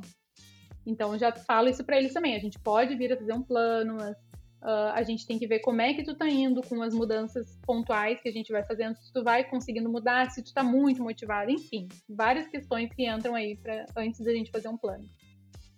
Mas algumas pessoas, elas continuam me pedindo, às vezes elas me dizem assim, não, mas é que eu sou assim, ó, eu preciso de uma lista, de uma lista com tudo que eu tenho que comer, que aí eu consigo fazer. Aí eu tento desconstruir, mas eu fiz, desde que eu tô atendendo, faz, eu comecei em maio do ano passado, eu fiz dois planos alimentares, e não foi bom. O que, que aconteceu? Eu fiz, eles me pediram muito, eu fiz o plano alimentar. Uma coisa também diferente é o plano alimentar, ele não é tão rígido, né, quanto a nutrição tradicional, com cálculos e tudo mais. Não, eu construo junto com eles o plano. O que que tu gostaria de tomar no café da manhã? O que que tu acha que tu conseguiria fazer? Bom, isso aqui a gente já botou, tu já tá conseguindo comer essa fruta no meio da tarde, vamos manter, a gente vai construindo assim esse plano. E eu fiz, então, dois planos alimentares assim, e o que que aconteceu? Um paciente no dia, no, na, na semana, não, ele era de 15 em 15. Depois de 15 dias, na próxima consulta, ele não veio. Esqueceu da consulta, uma coisa assim. Um, porque acontece muita resistência, né? E aí eu já me dei conta na hora o que tinha acontecido. Ele não tinha conseguido seguir o plano, né? Porque é difícil, ninguém consegue seguir o plano. Muito pouquíssimas pessoas conseguem seguir o plano. Ainda mais quando E ele eu- é mega restritivo, né? Ou É, e não foi assim. Porque, de novo, não é isso, né? A assim. vida não é um plano. Não tem Ela não é um papel. Exatamente. Ela não é exatamente. uma lista de coisas que estão ali. É, ela é bem complicada. Exatamente. E aí, ah, eu já me liguei na hora que era resistência, né? Eu pensei, bom, ele não conseguiu fazer o plano, porque quando a gente, quando logo que eu saí da faculdade, ou ainda lá na faculdade, quando a gente fazia estágio, coisa e tal, a gente dava plano, né? E as pessoas não conseguiam seguir. E aí eu já via que acontecia isso. Quando eles não conseguiam seguir, aí que eles não vinham pra consulta, porque eles ficavam muito envergonhados. Ai, que Aí ruim, né? Esse sentimento. Sim, vergonha e aí uma coisa, uma coisa que eu trabalho na primeira consulta é isso. Se tu não conseguiu fazer, por mais que a gente tente metas muito simples, ah, e que a gente vê também o que, que é possível, a gente pergunta pra ele o que, que tu acha que dá pra te mudar, olhando ne- nesse contexto da, da tua alimentação, quando tu olha pra tua alimentação, né? O que, que tu acha que dá pra mudar? Mas às vezes eles não conseguem fazer mesmo assim. Então eu trabalho muito com eles que não, se não conseguiu fazer, aí sim que tem que vir, né? Mas ah, até a gente, eu faço várias combinações também com eles, porque a resistência acontece muito. A resistência, ela é. Quando eu tô começando um processo de mudança, eu resisto, porque é difícil eu fazer essa mudança, né? Acontece muito na, na terapia, né? Quando a gente tá com a psicóloga. E a gente nunca ouviu isso na nutrição. Isso também é muito interessante. Isso eu fui aprendendo com o meu processo de terapia, com- na residência também, que as pessoas faltavam muito. Eu fui começar a entender que a resistência que acontece também na terapia também acontece na, na, na nutrição, né? Então eu já me dei conta desse paciente em específico que era isso. Aí tá, a gente marcou outra, a gente marcou para outro dia, eu não lembro como é que foi, porque já faz um tempinho. E aí ele me trouxe que ele realmente não tinha conseguido fazer. E aí eu falei, ok, tu vai pegar esse plano, vai jogar no lixo e vamos seguir daqui pra frente, sabe? então é isso. Acontece, é, é exatamente isso, essa dureza desse plano, de eu ter que seguir aquilo, de eu ter que olhar aquilo. E, e sabe que isso era uma coisa que eu me questionava, porque quando a gente começou a, faculdade, eu era uma pessoa muito rígida com a minha alimentação, não sei se vocês lembram. Sim, sim. Eu Sim, fazia sim, suco sim. verde todos os dias. Vocês lembram que eu briguei com uma colega porque ela comeu bolachinha recheada Sim. Aham, e aí ficou puta da cara, porque Que como é que pode uma bravéima. nutricionista comer Comeu uma bolacha bolachinha? recheada? Medo de comer um bolinho na Maria na frente da Gabi, cara. Gente, ai, gente, que horror. Mas era exatamente, essa era eu, não dá nem pra Ah, acreditar. evoluímos, tá tudo bem. né? É, e aí, ah, mas uma coisa que me pegava é que quando eu tentava fazer um plano alimentar, pra mim, lá quando a gente tava fazendo dietoterapia no segundo semestre, eu acho, eu não conseguia seguir, eu fazia eu não conseguia seguir. Porque é exatamente isso, é muito duro, né? Mas ao mesmo tempo, até já vou aproveitar e já vou falar um pouquinho como é que eu caí então né, na nutrição comportamental, porque enquanto a gente fazia durante a nossa graduação, a gente não teve, né, contato com nutrição comportamental. A gente começou a ter lá com a Sophie, né, com o livro do peso das dietas. A gente Isso começou, começou a ser ouvir falar discutido naquela Ai, época, não Sinal, foi? Uhum. eu queria fazer um parênteses, porque aquela hora que o Pablo tava comentando sobre isso, eu queria trazer e me esqueci. É, Fale. é muito triste, na verdade, que a gente tenha que dizer que esse tipo de, de forma de trabalhar seja um tipo, né? Tipo, queria muito que a comportamental fosse a tradicional, entende o que eu quero dizer? Uhum. Pra, nutri pra nutrição consultória, não tô falando clínica, não tô falando em casos de doença, como o Pablo já comentou. É, é muito ruim que a comportamental ainda seja tão pouco falada, que, ao meu ver, Uhum. deveria ser a mais falada, a, mais, a, a forma mais tradicional de fazer, né? Tu queria que ela fosse a mainstream. Eu queria que ela, fosse a padrão. Exatamente. E aí a gente sai do padrão quando a gente faz uma dieta calculada para um tipo de coisa específico, para aquele paciente, enfim. Mas, parênteses, fechamos. Continua. Mas Thay, eu acredito, eu acredito que ela vai vir a ser. Ah, eu também. Mas quando a gente vai estudar nutrição comportamental, que a gente entende que ela chegou no Brasil em 2014. Nossa, foi, É muito foi- novo. Nossa, foi é- sério? Meu Deus! Sim, foi em 2014 com o livro da Marley Alvarenga. A gente que tava lá na ele- faculdade o- ainda. A nossa bíblia. É, Exato, na- na- o livro que se chama Nutrição Comportamental. Ele é muito É recente, verdade. só que o que eu tenho visto com as minhas colegas, enfim, com vocês, com as pessoas na residência, por exemplo, lá a gente tinha um grupo de nutricionista grande, de R1 e R2, e as, as preceptoras, que já tá, o pessoal já tá indo por essa linha, sabe? Mas é muito recente ainda, né? Então ela vai vir a se tornar, né? Vai, vai se tornar, eu acredito e tenho fé e vamos ter, a gente tem que acreditar, né, gente? Eu, eu acho, sinceramente, que eu penso que ela vai se tornar depois de um longo processo de aceitação dentro da academia. Porque vamos pensar o seguinte: quanto tempo que demorou para a gente ter um contexto onde alimentos industrializados não eram considerados normais dentro de uma escolha padrão e volumétrica da população, né? Demorou Uhum. bastante tempo. Depois de muito estudo, muita pesquisa. Então, eu acho que a alimentação comportamental, né? A nutrição comportamental, essa opção de, do, do nutricionista conseguir tratar o paciente de uma maneira mais humanizada. É estranho, é sempre vai ser estranho a gente falar tratar humanizado, porque é um ser humano. Não tem outra então, são opção, duas né? coisas que parecem, exatamente, porque a outra não tô tratando com um ser humano, A gente- é o que um pedaço de bicho, um toco de a pau gente aqui na ainda não frente. chegou nos robôs, entendeu? A gente não tá lá ainda. É, isso, isso. Mas é, é o contexto, assim, onde a gente tem mais empatia, né? Seria mais ou menos isso. A tradução Sim. parece humanizado. É. Mais empático, mais compreensivo mais- do, do- E mais entendimento sobre aquela pessoa, né? E não sobre É, como isso, deveria ser, isso, eu e ia- mais sobre como ela falar consegue isso. fazer, como ela... Isso, isso. Então eu acho Tratar que... ele como um todo também, né? Não só a alimentação, né? Tipo, É, então eu pensar acho só a alimentação, que- tu não consegue fazer nada Sim, ali, né? Total. Então eu acho que isso vai se tornar mais aceito na graduação depois que tiver muita validação, sabe? Será que Uhum. funciona? Será que não funciona? Grupo disso. Lembra da Pop? Depois, ah, a Pop tá vendo não sei o que, parece que tá dando alguma coisa certo. É. Entende? Porque a gente tem, ah, pelo menos na área da saúde, esse grande parâmetro para as coisas serem aplicadas ou não até certo ponto. Que é a validação da academia. Sim, o que não é Pablo, ruim. O que não é Pablo- ruim, sabe, Gurias? Na minha perspectiva. Não, eu, Porque, sou, por eu sou muito exemplo- essa pessoa que procura primeiro ver É, se teve porque, por exemplo, estudo científico, eu já sabe? me vi ah, dentro de várias situações onde eu utilizei dessas validações, desses conceitos técnicos, científicos, para nos defender. Porque, querendo ou não, a gente, comparado a outras categorias profissionais, a gente precisa, ah, às vezes, desse mecanismo científico, esse mecanismo da academia, para a gente conseguir dialogar minimamente sobre as nossas coisas e condutas. A gente não é que nem um médico, a gente fala lá, ah, tem que dar ivermectina e cloroquina e deu. Isso é o médico? Sabe? Esse é o médico, esse é o médico falando, entendeu? Porque é uma mistura do monstro com o médico. Ah, então a gente não é esse cara que fala e a população e os outros profissionais, É. às vezes do postinho, vão É aceitar. verdade. Não, a gente tem que estar sempre batalhando, sempre discutindo, sempre.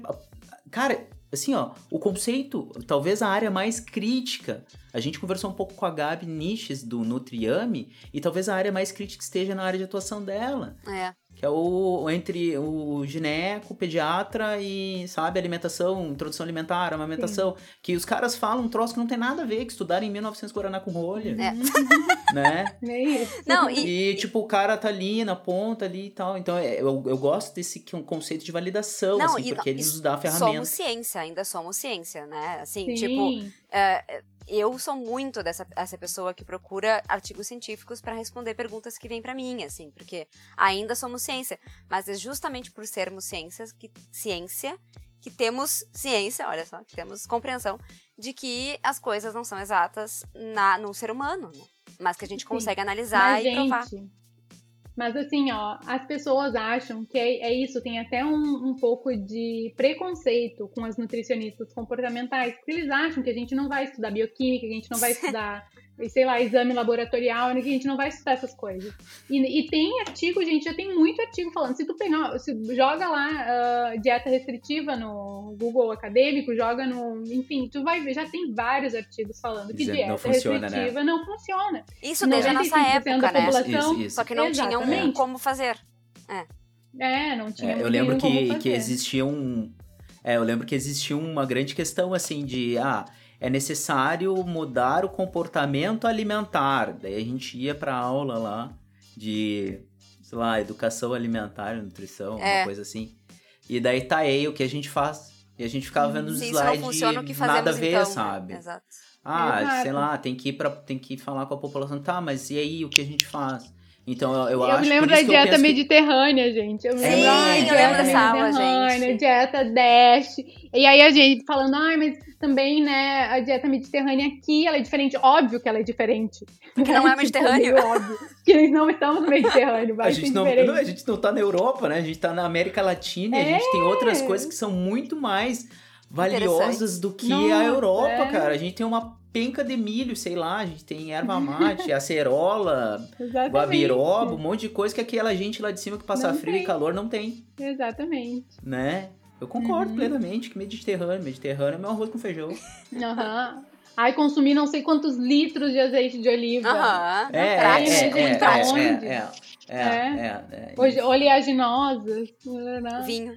Enfim, é, vinho. E peixes de água fria. Aham, Ah, isso, pra ter ômega 3. Ah, tá, né? E então é isso, mas na, ver- mas na verdade já tem muito estudo falando sobre isso, né? E tem esse preconceito de que acha que a gente, que é nutricionista comportamental, não ah, não estuda, que a gente não lê, mas eu, tá, eu continuo indo atrás de artigo científico, eu tô brigando também, eu já briguei com várias pessoas da família por eles estarem acreditando em teoria da conspiração, eu fico dizendo, gente, ciência, vamos estudar, vamos aqui a ciência, olha aqui, ó, que não, não funciona a cloroquina, não funciona a ivermectina, deixa a China em paz. É, Sabe? basicamente, tipo, a nutrição comportamental não é a forma hippie de tratar as coisas, é a forma científica, Não. porém mais humana de tratar as coisas. Exatamente. né? Exatamente. E se a gente for ver, quando a gente vai estudar, né, a lei 8080 do SUS, linda, maravilhosa, aquela lei que, meu Deus, enche o nosso coração. Ah, o SUS já traz isso, né? Ele já traz da gente tratar o paciente como um todo, de forma integral, ah, longitudinal, né? Um longo tempo. Então, isso na verdade já vem também no SUS. E a gente segue. Por isso que eu até falo, Pablo, que não, no SUS não tem outra forma de tratar, sabe? Porque se tu for seguir se tu for seguir a lei 8080, ela já traz essas, essas questões, né? Uhum. E aí cai muito bem, então, com a nutrição comportamental mesmo. Gabi, conta pra gente como é que tu entrou, por que que tu escolheu fazer comportamental? De- eh, considerando que a gente teve uma, um estudo, né, uma graduação muito tradicional, e que a comportamental chegou em 2014, como tu falou, é, como Uhum. que bateu assim pra ti, tipo, ah, esse é o caminho que eu quero seguir na nutrição? Então, como eu tinha falado antes, eu era muito dura, né? Eu tomava meu suco verde. Porque eu acho que eu fiquei uns 10 anos, gente, tomando suco verde todos os dias. Hoje eu não posso ver suco verde mais na minha frente. Nunca mais quer ver couve. Não, ah, não, couve eu amo ainda, é minha salada preferida. Mas suco verde, bah, tá difícil. Tá que- difícil, não, que porque é eu nem suco tento mais. verde, Gabriela? O suco Daniel, verde, então, ele é basicamente. pessoas. Mas eu vou dizer pra vocês que o suco verde, quando ele chegou, a minha tia foi pra Índia. Eu tinha 15 anos. E aí ela voltou trazendo essa informação do suco verde. Eu lembro que a, quando começou, né, o papo do suco verde, uma amiga minha falou, da, uma amiga minha da, do ensino médio falou: Ih, a Gabi é esse suco verde há muito antes disso virar moda. Porque realmente, lá com 15 anos, eu já comecei a fazer meu suco verde. Que é basicamente couve, uma fruta, tu pode botar mais verdes, ou pode botar cenoura, pode botar beterraba, enfim, pode fazer um suco super vitaminado, que era dito então como detox. Hoje a gente sabe que ele não detoxifica nada, que o nosso fígado ele faz esse papel importantíssimo, né? A gente não precisa então desse desse detox, ele não vai detoxificar, na verdade. Mas eu tinha uma questão com o meu intestino, meu intestino funcionava muito melhor quando eu tomava meu suco verde. Então eu seguia depois da durante a faculdade também. E aí eu também pensava sempre assim, ah, é é uma forma fácil. Isso até faz sentido. Era uma forma fácil de eu conseguir atingir, pelo menos comer ali, já ingerir algo, várias frutas e vegetais Eu ia porque falar isso. a gente passava muito tempo fora. E não é, o suco verde não é algo ruim. A gente tem um, um monte de vitamina ali quando a gente Ele- tá tomando. Sim, né? você não pode... Ele é um pool, ele é um pool de fibra, minimamente, né? Bastante Ele é quase. fibra. Você lembra da, no hospital que tinha o coquetel laxativo? Sim. Isso. Ele é praticamente coquetel laxativo, exceto Uhum. que talvez não tenha tanta fibra hidrossolúvel, assim. Pelo que tu Exato. me falou, né? Até quando a gente vai estudar um pouquinho de nutrição viva, eles a gente o certo até é a gente coar, porque tem muita fibra e a gente não consegue absorver todos os nutrientes, né? Quando tem a fibra, porque a fibra já manda embora, né? Mais ou menos assim. Mas enfim, então eu tomava suco verde e. O que eu tava falando do suco verde mesmo? Não, que tu era essa o que pessoa. Que o suco verde, né? Essa... É, isso, é, aí é. o Pablo falou o que é o suco verde. Suco verde é isso. E aí eu, enfim, eu continuei tomando justamente porque a gente passava muito tempo fora durante a faculdade, então era uma forma que eu conseguia de atingir os nutrientes que eu achava que eram necessários. E aí, ah, segui rígida, assim, por muito tempo. E aí, em 2016, eu comecei com uma tosse muito forte, acabei parando no hospital de clínicas e fui descobrir, então, que eu tava, que eu tava com câncer, né? Que era um linfoma de Hodgkin que é um linfoma super comum em pessoas jovens e tem um bom prognóstico também, né? Mas obviamente que quando eu recebi essa informação, eu fiquei, eu acho que fiquei uns três dias na, ah, na emergência, que por sinal, gente, é um lugar muito, não tenho nem palavras para descrever ele. Mas é basicamente assim, quando a, a- quando a emergência está lotada, ainda existem cadeiras. Nessas cadeiras também sempre tem muita gente que porque não conseguiu maca, então a gente vai ficando naquelas cadeiras. E eu fiquei sentada nessas cadeiras alguns dias com alimentação, uma alimentação horrível dentro da eu, depois logo que eu saí do hospital, eu fiz um texto gigante para alguns professores reclamando, falando, gente, não dá. Porque era assim, ó, um café extremamente doce, chá muito doce. Eu não comia carne já na época, vinha uma massa com um guisado por cima, não conseguia nem separar. E a gente, né, a gente faz o papel de não, não poder entrar comida no hospital, né? Quando a gente tá fazendo, estagiando lá, a gente não pode deixar entrar comida.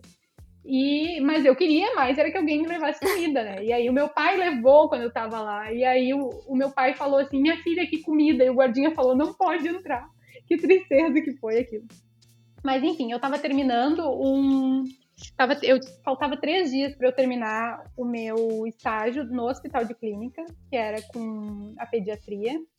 E aí eu comecei então a me sentir mal. E aí ah, a Carol, prof. Carol, ah, pediu, ligou para a para gente, para eu conseguir então um atendimento no, na UBS. Na UBS eles me falaram que era só uma alergia, acabou que eu fui piorando, então eu voltei e acabei sendo ficando então alguns dias nessa, nessas cadeiras ali no ali no Na emergência. na emergência. emergência, isso, isso, isso. Isso, na emergência. Isso. E, gente, assim, é muito triste porque tem várias pessoas velhinhas ali, sabe? Senhorzinhos não pode ficar acompanhante. Algumas pessoas podem. E era. E sentado ali, alguns estavam há sete, oito dias sentados ali, sabe? Muito triste. E outra coisa que acontecia muito, por exemplo, eu tinha que entrar em jejum. Gabriela, tu vai entrar em jejum, um médico me falava, por exemplo, que tu vai fazer um exame. Eu entrava em jejum, e eles não me tiravam lá do cardápio, porque demora, né, para entrar no sistema. Aí eles vinham me ofereciam comida. Eu dizia, não, eu tô em jejum, não posso. Depois eu saía do jejum. Só que aí já tinha entrado no sistema que eu tava em jejum. E aí eu chegava, então, eu posso receber? Não, tu tá em jejum. Não, mas eu já saí do jejum. Não, então tu não, enfim, tu não vai receber, não tem o que fazer. E aí eu ficava pensando, e aí eu ia lá e falava com o médico, olha só, tem que me tirar, eu tô, tô em jejum ali, eu já posso sair do jejum. Aí o médico me tirava. E às vezes tinha os velhinhos lá falando, os senhorzinhos falando, mas eu tô há três dias sem comer, porque eles não saíam, não tiravam do jejum, sabe? Era muito triste, gente. Foi, um- foi um momento muito Tu difícil. viveu o outro lado, né? Hum. da- Vivi o outro lado, vivi o outro lado, é. E eu consegui, por sinal, um leito, justamente porque duas professoras foram lá e encontraram uma professora. Elas foram me visitar na emergência e encontraram uma professora da enfermagem. E essa professora falou: "Ah, o que vocês estão fazendo aqui? Aí elas falaram: não, a gente tá com uma aluna. Não, mas peraí, se ela é aluna, ela vai conseguir ah, um leito hoje. E eu subi com o coração na mão, sabe? Tinha gente que tava muito mais dias ali, gente Uhum. muito mais debilitada do que eu, gente muito mais debilitada do que eu, que não tinha subido, né? Mas enfim. Mas aí, então, eu recebi o diagnóstico, então, do linfoma. E quando eu recebi esse diagnóstico, eu fiquei muito chocada, muito triste, chorei muito, né? E fiquei me questionando muito isso, assim, tipo, poxa, eu cuidei sempre da minha alimentação há anos que eu venho cuidando e, eu, e, e câncer nem é algo muito comum na minha família. Então, me questionei muito sobre isso. E até aconteceu uma coisa que hoje eu acho engraçado, né? Mas na época me deixou arrasada. Que as minhas, eu chamava elas de, de minhas vizinhas, né? As pessoas que estavam sentadas do meu lado. Uh, próximo, assim, porque aí tu vai fazendo uma rede de amigos, digamos assim, né? Todas as pessoas que estão internadas ali, tu vai conversando com aquelas pessoas, porque tá todo mundo um coladinho no outro. Se apoiam. Provavelmente agora não mais, né? Se apoiando. E aí, uh, eu recebi, então, esse diagnóstico, e quando eu voltei, né, a sentar, então, na, na minha cadeira, uma das minhas vizinhas, ela falou assim, que coisa, né? Tu vê só, eu que me alimento super mal, tô aqui só por pedra nos rins. E tu aí, ó, né, te alimentando dessa forma. Aí ela assim, não, porque eu tenho uma prima, uma irmã, nem me lembro qual era o parentesco. Eu tinha uma prima, uma irmã, que se alimentava super bem também. E aí teve tal coisa e morreu. E eu, gente! Nossa! Sério, e morreu. Amiga, e, eu, vizinha. e eu tô aqui. E ela é, e eu tô aqui, só por pedra na, na, nos rins, sei lá, vesícula, nem me lembro também o que era direito. E hoje eu até acho engraçado, né? Que apoio, hein, que ela me deu. Mas, enfim. Aí subi, enfim, fiz todo o tratamento. Hoje estou bem, ainda sigo fazendo acompanhamento no hospital de clínicas, né? São cinco anos, mas não teve remissão. Fiz seis meses de quimioterapia. Foi no final, né, da, no final da faculdade. A Thay foi minha primeira nutricionista. Ah, eu quero falar sobre isso um pouco. assim que tu terminar, porque assim, Fala. eu tava, eu tava no estágio do Clínicas, eu tava odiando. Tava iniciando, né, Thay? Eu, Eu, tava acho. meio que no meio, assim, é, mais pro início meio. e tal, e eu estava já odiando, assim, muito. Uhum. Foi o pior estágio pra mim, eu nunca achei que isso ia acontecer, mas é porque eu tava no andar da hematologia, na época, e que Uhum. foi onde a Gabi é, acabou Gostei. chegando do nada. Uhum. É, e eu não me sentia. Enfim, não foi bom pra mim, não me sentia tão importante pra aqueles pacientes. Era muito ruim o clima, assim, do andar. Enfim. Aí eu vou lá no- todos os dias de manhã, imprimia é, os prontuários dos meus pacientes pra fazer o atendimento e tal, e aparece Gabriela Carniel. E eu fiquei, gente, como assim? Aí eu pensei, não. Tu não sabia, Thay? Não, eu não Tu sabia. não sabia? Não, eu imprimi o troço e vi teu nome. Aí primeiro eu pensei, não, Meu deve Deus. ser uma falta de ferro, sei lá, né? Pensei, porque isso também acontecia muito na hematologia. O pessoal, pacientes que passavam Ah. mais rápido era o pessoal que tava com uma anemia, tranquilo. Uhum. E aí eu fui lendo, lendo, lendo, e eu, meu Deus, eu comecei a me desesperar. E aí, óbvio que eu fui correndo pro, pro, pra- pro quarto que a Gabi tava, e, eu, e, e ela toda feliz. Me olhando, sorrindo assim, oi, amiga. E eu, ah, como assim? Oi, amiga. Quase morri. E aí, enfim, é, minha Gabi, a Gabi foi minha paciente por um tempinho. E depois ela saiu, graças a Deus. E, e- Não, depois eles me mandaram pro, pro, outra, pro quinto andar Ah, do é. outro lado. isso, que eu não atendia Mas eu, eu. É. Isso. Que não era meu, Mas minha área. Thay, Thay, quando depois, tipo, no primeiro momento eu quase morri chorando. E aí depois eu fui aceitando, ainda mais que os médicos me diziam que tinha um bom prognóstico, né? Então, Sim. às vezes as pessoas chegavam chorando lá, eu dizia, não, tá tudo bem. A Gabi Mas eu vou dizer uma coisa- de boa, Eu né? virei, Já tinha eu virei informante, né? Todo mundo vinha me perguntar como é que tava a Gabi, Te óbvio, todo perguntar. mundo preocupadíssimo. E, e assim, só pra, pra fechar a minha percepção sobre a, a coisa, assim, tipo, a Gabi é das pessoas mais fortes que eu conheço na minha vida. Oh. Sério. Ai, eu tô quase chorando. Ai, eu também. É, porque passou por tudo isso e ficou incrivelmente feliz em vários momentos. E, tipo, a, ela é gríssima e formada, ela formou, sabe, nesse meio tempo. Tipo assim, como assim? Aham. Foi incrível, Gabi, sério. Não, uma, uma época minha mãe falou, minha filha, eu acho que tranca a faculdade. E aí a professora. E tranca a faculdade, eu tava fazendo uma bolsa com a Profilaine também. Que foi também, gente, as professoras foram assim, ó, incríveis, incríveis. Nossa. E aí eu cheguei pra, pra Profilaine pra falar, ela falou, não. Se tu precisar ficar em casa, tu fica em casa, mas tu não vai sair. Do, da bolsa, tu vai ficar Querida. aqui, vai dar tudo certo, não tem problema.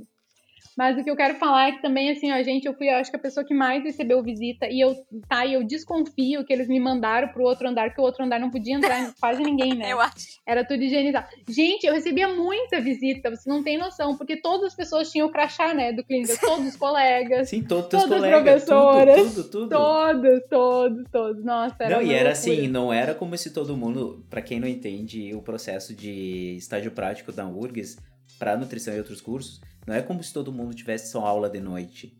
Não, tem uns que fazem de manhã, outros de tarde, de outros de tarde, tardezinha exato. e às vezes É. até quando é o, o- a própria residência de noite mesmo, entendeu? Uhum. Então era de manhã, de tarde, de noite.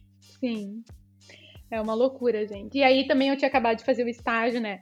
Isso até foi uma coisa engraçada, porque eu morria de medo de algum paciente, eu era na, na pediatria, né? Então, os pais, né, dos meus pacientinhos lá, me encontrassem no caminho. Porque eu ficava, ai, gente, o que eles vão pensar? Que eu tava cuidando deles e agora eu tô aqui, né?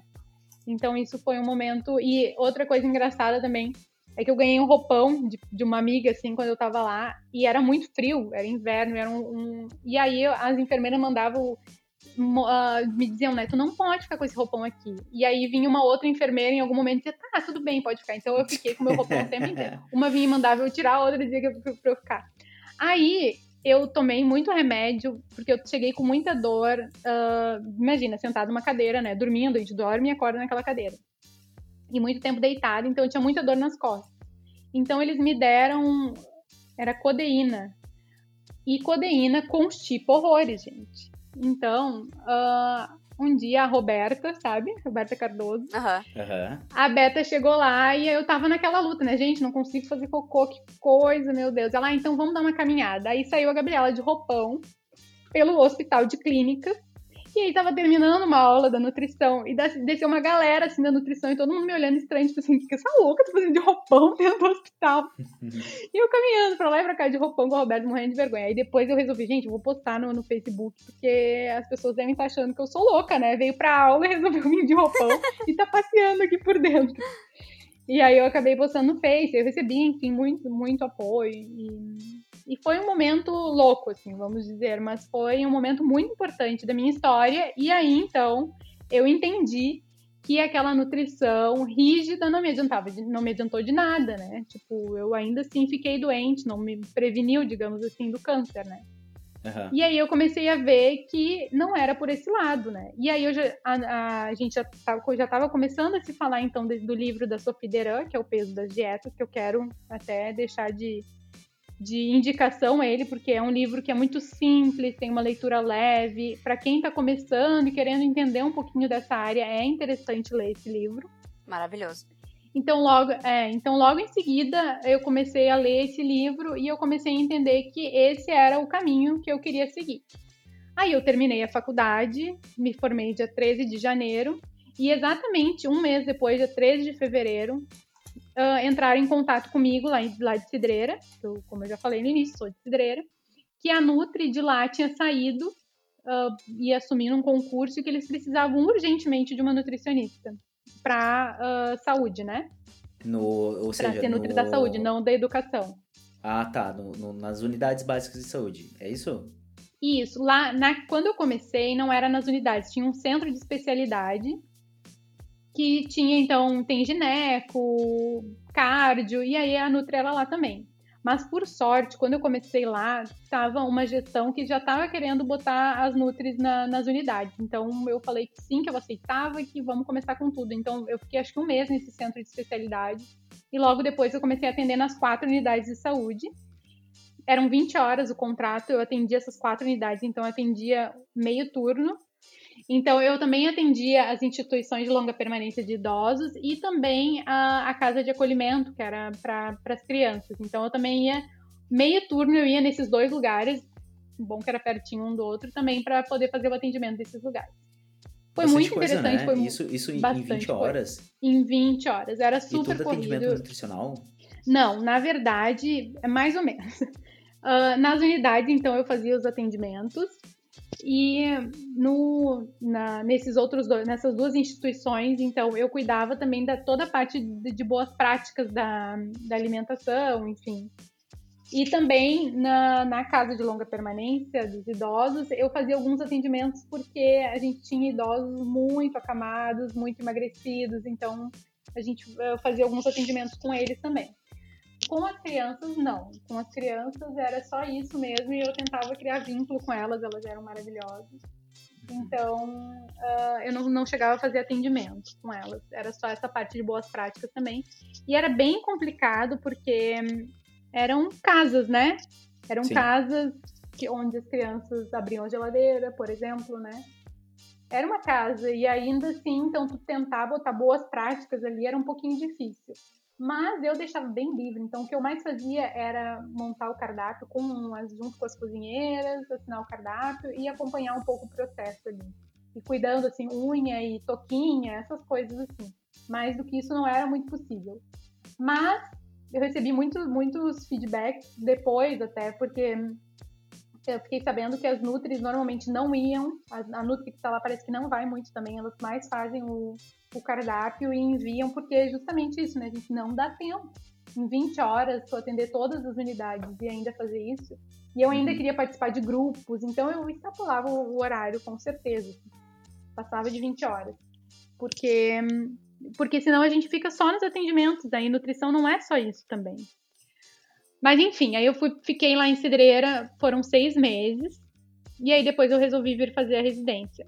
Mas durante, quando eu tava lá em Cidreira, um dia eu me dei conta que sempre que tinha doce na minha casa, eu comia não porque eu tinha vontade, mas é porque no outro dia não ia ter, por exemplo.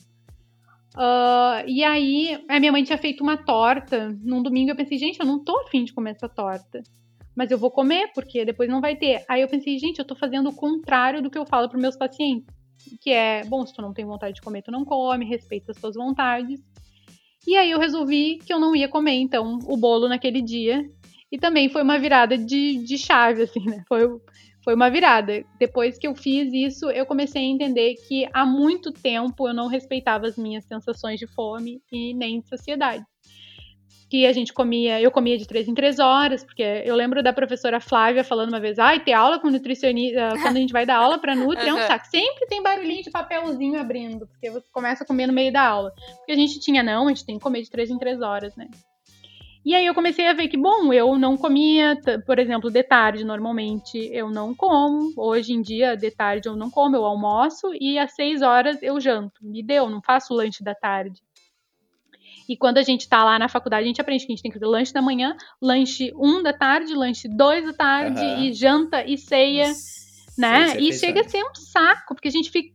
Exato, a gente fica envolvido naquilo o dia inteiro. E aí eu comecei a ver que é libertador tu respeitar os teus sinais de fome e saciedade. Eu sempre saía com barrinha de cereal, maçã dentro da bolsa, porque se chegasse o momento de eu comer, eu tinha que comer, né? É. Hoje eu saio, bom, eu já penso, bom, que horas eu vou. É, e não, eu vou pensar, que horas eu vou ter fome? Bom, se eu vou estar em casa tal horário, não, esse, até esse horário eu não vou ter fome, com certeza. Então é muito libertador. E aí eu comecei, e justamente nessa época eu ainda pesava, porque eu fui parar de pesar no meu segundo ano de residência, mais ou menos. Ah, demorou até pra Eu ainda me. Demorou, dia, demorou assim. bastante. É, sim, demorou. E aí, na, uh, eu, mas eu digo pesava os pacientes, né? Eu ainda pesava sim. os pacientes e me pesava, ainda achava que o peso era importante. E aí, eu, nessa época, eu perdi 2 quilos. Tipo, eu nunca, né? Eu sempre fui padrão. Uh, isso até era uma coisa que a gente deveria falar aqui também, né?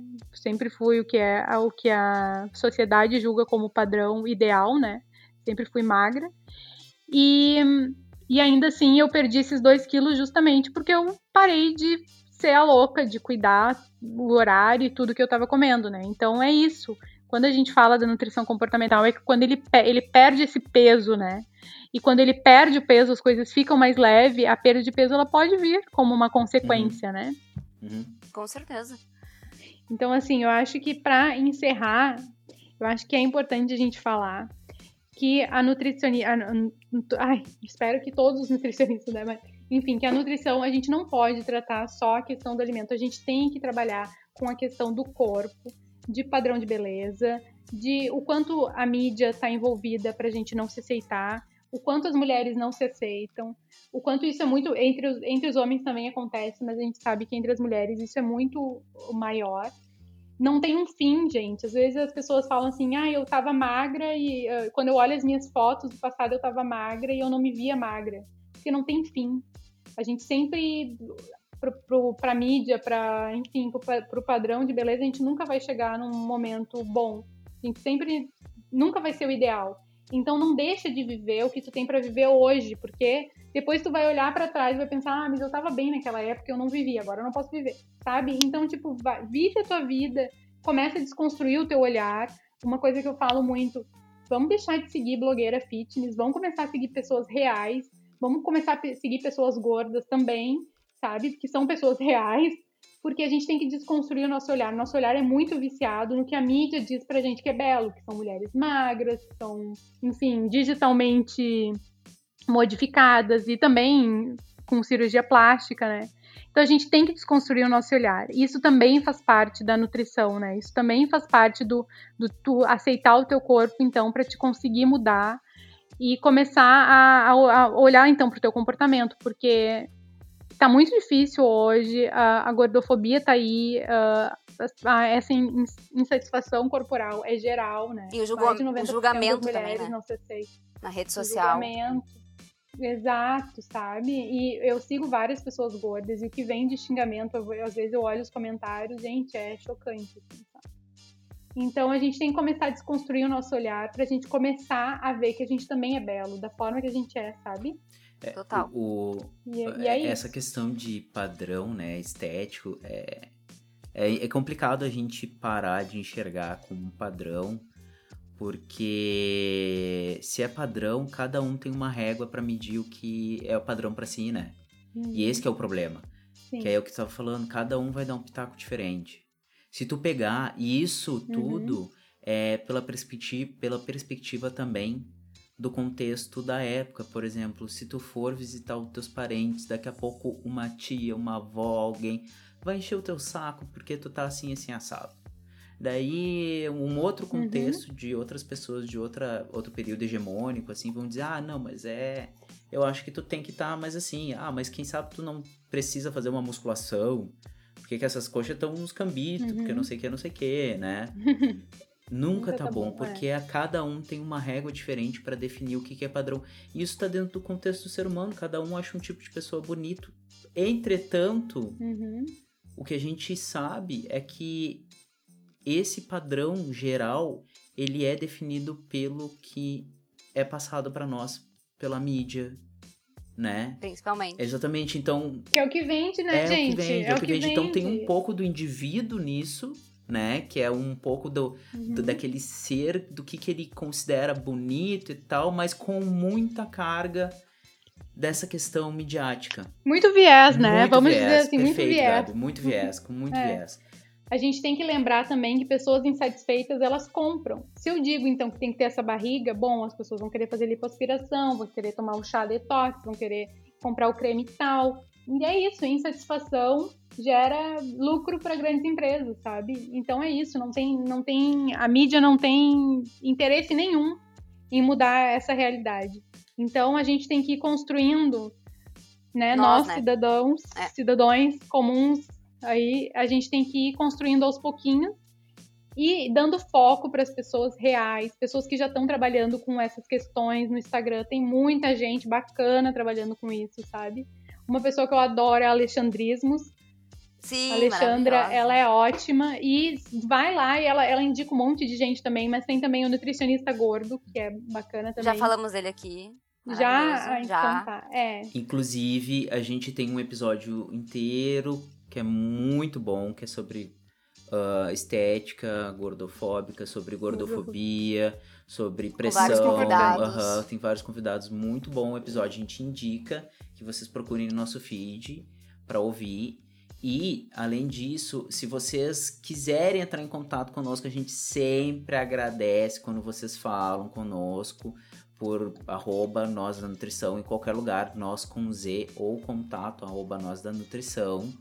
Só para complementar, o episódio de gordofobia é o 22, para quem quiser ouvir, é muito bom. É falando um pouco sobre a nutrição em si, gordofóbica, mas já trazendo conceitos de gordofobia e pressão estética para a sociedade como um todo, claro. Mas essa é a pergunta que a gente fez para eles nesse episódio, se a nutrição em si é gordofóbica. A gente vai botar linkado no, no na descrição do episódio para quem... Isso, e a gente ainda vai ter um episódio então com a Gabi, que tá combinado aí pro futuro, de para falar um pouco do artigo dela que fala sobre, sobre isso também, né, Gabi? Tá bom. Ah, olha, eu vou falar para vocês que eu não vi, eh, não ouvi esse podcast, mas eu vou, já vou marcar ele lá para eu para eu escutar, então. Ouça. Porque eu acredito que sim, a nutrição é gordofóbica, mas agora eu vou ter que esperar os próximos capítulos, então, pra tu eu escuta, descobrir. E aí no episódio que tu vai falar sobre isso, tu já traz a tua visão. Já traz. É ótimo. Das complementações. exatamente, exatamente. Perfeito.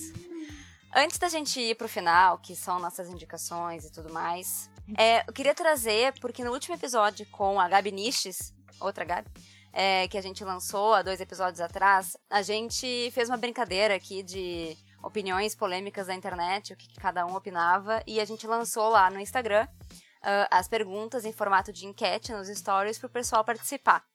Como tem muita gente que eu acho que nos ouve aqui, mas não nos segue lá no Instagram, eu só queria trazer os resultados dessas enquetes, das participações das pessoas. Porque no episódio a gente falou a nossa opinião, mas no, no Stories a gente viu que as pessoas se posicionaram um pouquinho diferente em algumas coisas, que é bem interessante, né? Então, então eu só queria trazer aí os resultados pro pessoal. E se vocês quiserem comentar alguma coisa, Gabi, que não tava lá, quiser dar tá. sua opinião também, uhum. está convidada. Tá bom. Então, assim, ó. De maiorias, tá? Maioria concorda que feijão vai por cima do arroz. Temos uma maioria. Exatamente. Também é, temos essa questão. Maioria uhum. concorda que feijão preto é melhor que feijão vermelho. Ai. Estão comigo, uhum. entendeu? Em, Esse pessoal em tá questão comigo. de sabor mesmo. Sim, sim, preferência pessoal. É. Tá, e a questão do, do feijão por cima do arroz também é por preferência. Sim, tudo pessoal, tudo cada tá. um, entendeu? Tayana prefere uhum. feijão preto porque foi criada feijão preto. Eu também, ai, É. eu amo feijão preto. Até era o mais barato, É. né, gente? Também, é, maravilhoso É. feijão preto. E, e- e também muda muito o contexto, né? No Brasil tem um monte de tipo de feijão, mas enfim, Sim. botamos os principais lá.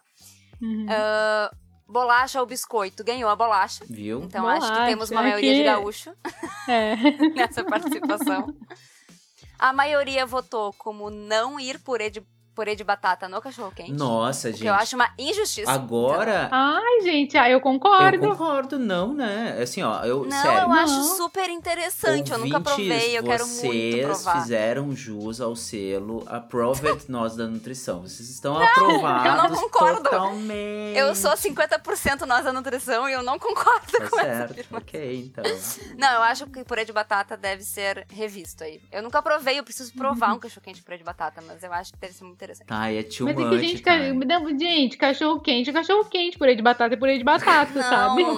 Cada coisa no É seu too lugar. much, cara, é muito Não. too much, assim. Mas tudo bem, tudo Inclusive, bem, tudo bem. parênteses, ontem eu, eu comi um cachorro-quente de janta, Hum. aqui eu e minha família.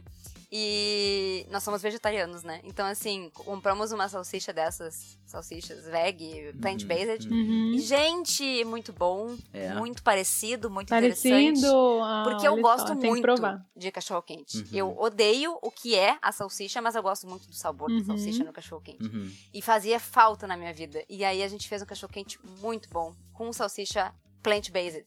Muito bom.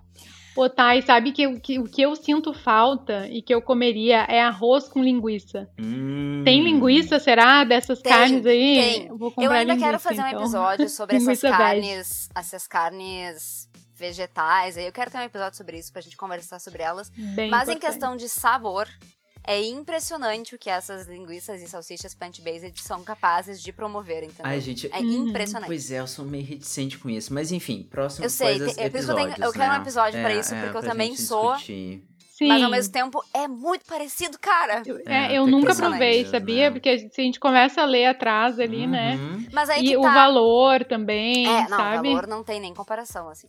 Tipo, Uhum. Mas vamos fazer um episódio sobre isso. Mas enfim, Ok. a gente precisa conversar é, de que conseguimos um empate nas, nas enquetes. E teve gente participando pra caramba. Hum, É, no ketchup na pizza, sim ou não. Olha. Empate, gente. Hum. 50%, 40%. Ah, é que Sacrilégio. depende, é, né? Peraí, desculpa, deixa eu ver se eu entendi a pergunta. É cometer sacrilégio ou não, é isso? Exatamente. Tá, tudo bem. É, as pessoas elas estão Ah, perdidas, por isso que o Brasil tá assim. Porque elas botam ketchup na pizza. É por aí, vai, né? É, é complicado, cara. Esse é o complicado essa início, gente. isso daí é tipo o pontapé esquerdo, né? É por isso que o Brasil nem É, campeão é é, mais no futebol. Mas, É gente, é que depende muito. Tem pizza que dá vontade de botar e tem pizza que não dá vontade de Eu botar. concordo. Vocês não acham Sabe isso? aquela pizza ruim? É, exatamente. Essa daí, tu quer Mais mascarar ou o menos, sabor. bah, aquela tu quer assim, ó, ruim. maionese, ketchup e mostarda. É, Cara, aham. eu não gosto, né, de ketchup, mostarda e maionese. Então eu voto o não por motivo de não gostar. Não Mas gostar. eu, mas aham. eu compreendo que, tipo, se eu como uma pizza ruim, o que, que eu faço? Tá com pimenta? Hum, É, o meu. Olha meu é a minha parecido. pimenta, entendeu? Aham. É, então faz sentido. Isso aí. Ó, a nossa maior maioria, tipo, em questão de percentual, 97% das pessoas concordam que hambúrguer se come com a mão. Ah, mas daí Sim. eu tenho de É uma novo questão que de dar uma humanidade, né? aprovação do celulose da nutrição. É uma questão Exatamente. de... É. É, Minimamente digno. exatamente. Usaram É. o polegar opositor para comer um hambúrguer com a mão. É. Uhum. Ó, a maioria prefere abacate comido doce, na versão doce, não salgada. É bem coisa Ah, de não. gente. Não, gente, as pessoas não provaram ainda o salgado. Ah, com O certeza. guacamole, com né? certeza, Gabi. gente. É. É, é. Ah, hoje assim, ó, tu quer ver salada de couve, alface e, Um e abacatinho. abacate, gente, com limãozinho e Abacatezinho. azeite de oliva. É, É, maravilhoso. Pode Topster, ser, né? pode Concordo, ser não concordo, ter provado ainda. É, a maioria come coxinha pela ponta e não pela bundinha. Ah, mano, isso daí é muito que eu também bizarro. acho importante. Nossa. Ah, não o Pa- o Pablo sei, não conseguiu sabia? entender, Nossa, cara, essa mano, é que pergunta. assim, ó, Pablo, não, pensa peraí, numa coxinha do tamanho da minha mão, no Não, não, pulso. não, tudo bem, tudo bem. Não, É que assim, ó, Ah. toda vez que fala coxinha, eu penso numa coxa de frango assada. Tá? Não, não, Ah, não, não. É A coxinha. Coxinha de na minha aniversário. cabeça vem aquele espeto corrido cheio de frango. Aí não tem ponta e bunda, é só Por uma- isso que não né? faz Até sentido que na minha tem, se tu for pensar, se tu for pensar, tem a, a bundinha, que é onde tem mais carne, Sim, e a pontinha ali da, da coxa do frango, né? sim. Que é mais o ossinho. Isso. Por onde É. tu comeria, Paulo? Ó, pela parte que tem mais carne. Tu seguraria ela na Óbvio, que nem pontinha. um tacape. Queria o quê? Que nem um tacape. Não sei o que é tacape. isso. É que vocês não são da época dos Flintstones.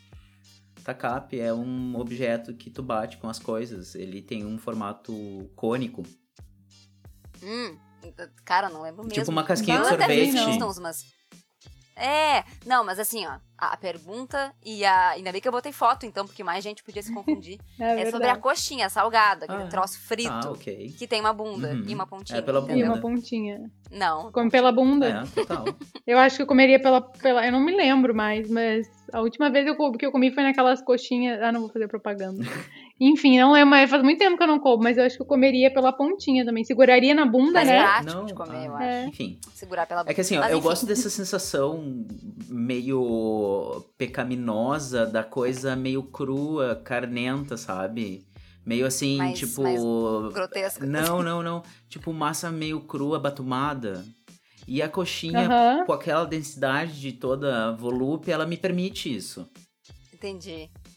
Aí tu já quer ir direto pela Entendi, bundinha onde tem mais entendi. coisa. É, Tá, tudo bem. A gente te respeita. ok. É, Justificado, né? É justificado. É verdade. Ah, ó, maioria me deixou triste, Hum. porque votou como blé a opção de estrogonofe com feijão. Do tipo, Hum. não gosta. Gente, pelo amor de Deus. Assim, ó, eu agradeço que pelo menos as pessoas gostaram do estrogonofe, não é que nem certas pessoas que estão no Big Brother. né? Que nem estrogonofe come, mas aí. Que nem lasanha estrogonofe come. É É, complicado. Tudo bem. É, o pessoal prefere estrogonofe sem feijão. É pela. Eu acho que assim, pela eu lambança, gosto sabe, também Thay? separado. É, tudo bem, mas é que é- são coisas duas, duas coisas boas, sabe? Mas é que se tu vai pensar que a- o, o molinho lá com, com creme de leite não combina com feijão mesmo. Ai, não, combina super. E a ver com, com combinar com feijão também, outra pergunta que ganhou a maioria foi que é bom sim comer massa com feijão. Ah, isso é bom. mesmo. Nossa, É muito bom. muito bom. Bom demais. E aí as últimas foram: maioria votou que pizza também se come com mão. Mas, Sim. diferente do hambúrguer, que foi 97%, essa foi 68%. Então tem uma boa galera aí que come com garfo garfo e faca. Uhum. E a maioria prefere comer sorvete com casquinha. E não no potinho, que nem eu. O pessoal prefere casquinha. Ah, eu adoro a casquinha também. E a maioria é prefere a casquinha. A casquinha tem, tem seu valor. É, a casquinha, eu já falei, né? Eu já teo- teorizei sobre ela. Já deu. deu- é, exato. Gosto. E é isso, essas foram os esses foram os resultados da, da enquete dos stories. E aí agora a gente chegou no momento indicações, que a gente faz as indicações antes de terminar o nosso episódio. Como é que é mesmo Gabi. o nome dele, Thay? Por favor. Nossa, é- nosso momento casca de nós. Obrigado.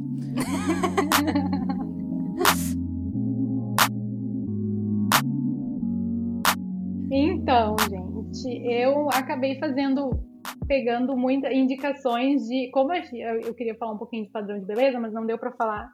Mas as minhas indicações vão um pouquinho nesse ao encontro disto. Então, a minha indicação é do- documentário Embrace. Vocês já viram? Não. Já. Esse documentário, muito bom. bom. Só que eu tava vendo que não tem na Netflix. Eu não sei onde olhar ele, gente. Onde, como assistir. Assim que ele voltar a ser passado em algum lugar, vejam, então, Isso, porque ele é muito importante e falam bem essa, essa questão da, do padrão, né? Enfim, não, não, vou, não vou dar spoiler. Mas fala então do padrão de beleza, vale a pena assistir. O outro é o livro da Sofia, então, que eu já falei, que é o Peso das Dietas, que é muito importante tanto para nutricionista como público geral aí, porque é um livro fácil de entender, é uma leitura leve, então vale a pena. E o outro livro é O Mito da Beleza, da Naomi Wolf, que é também, é um, só que ele é um livro um pouco mais denso, um pouco mais pesado, até sugiro que tu leia uh, aos poucos, enquanto lê outros livros também, de vez em quando vai lá e dá uma lidinha nele. Eu ainda não terminei ele, sendo que eu usei ele no meu artigo, mas porque ele é um livro realmente assim denso, mas traz muito contexto histórico, ele é muito importante também. Uh, eu não fala esse, todo... bem interessante. Eu também não. Tu não conhece? Não. Tá, o Mito da Beleza é o nome. Ele é muito bom, vale muito a pena ler. Uh... Lembrando para todo mundo que o que a gente tiver de link, todas as indicações vão estar no nosso site. Então, se tu perdeu alguma coisa, quiser anotar, não conseguiu e tal, vai no nosso site que tá tudo listadinho, bonitinho ali, com todas as referências. Isso, isso. Inclusive, nos próprios tocadores, vocês vão conseguir clicar nos links, porque a gente vai organizar por tempo e colocar os links nas coisas. Então, se tiver no celular, e o Spotify ou Pocket Cast, iTunes, essas coisas, eles já vai direcionar uhum. para o navegador. E para os nutris, então, para nutricionista, muito importante, que é a Bíblia, né, do Nutrição Comportamental, que é um livro chamado Nutrição Comportamental. Que é de, muito bom, vale a pena ter, tem vários materiais também. E hoje tem o um Instituto de Nutrição Comportamental, que são com as mesmas pessoas que escreveram o livro, as mesmas pessoas que trouxeram a nutrição comportamental para o Brasil. E elas fazem várias, uh, vários cursos gratuitos, sabe aquelas quatro aulas para depois tu comprar as outras? Uhum. Sim. Enfim, elas fazem algumas gratuitas também. Que vale a pena fazer, bem legal, assim, elas trazem um pouquinho da história, um pouquinho, assim, algumas coisas de como a gente mudar quem está muito já muito acostumado com a nutrição tradicional, como migrar para a nutrição comportamental. Então também tem esse instituto, elas têm o Instagram delas, que é Instituto de Nutrição Comportamental, acho que é esse o nome mesmo, ou é só nutrição comportamental, não me lembro bem ao certo. Mas tem elas também então no, no Instagram. E são essas as indicações. Ótimo. Maravilhoso. Ótimo. E me sigam no Instagram. Ah, sim, ah, é. Já, já, fala do teu, então. Já tava esquecendo do teu Instagram. Ia, não, eu não ia esquecer, pô. Ia ter esse momento, entendeu? Mas pode já falar. Autojabação, é isso? Isso! Não, o, meu, o meu Instagram, eu tô migrando, então, pro profissional, digamos assim. Uh, eu já, já, fiz, já fiz alguns vídeos, mas podem começar a me seguir lá também, se quiserem entrar em contato, se quiserem me mandar mensagens, se quiserem me mandar nudes. Não, nudes não, tô brincando. Não mandem nudes. Por favor, não mandem, gente, sério. Não mandem nudes. Não, não, não.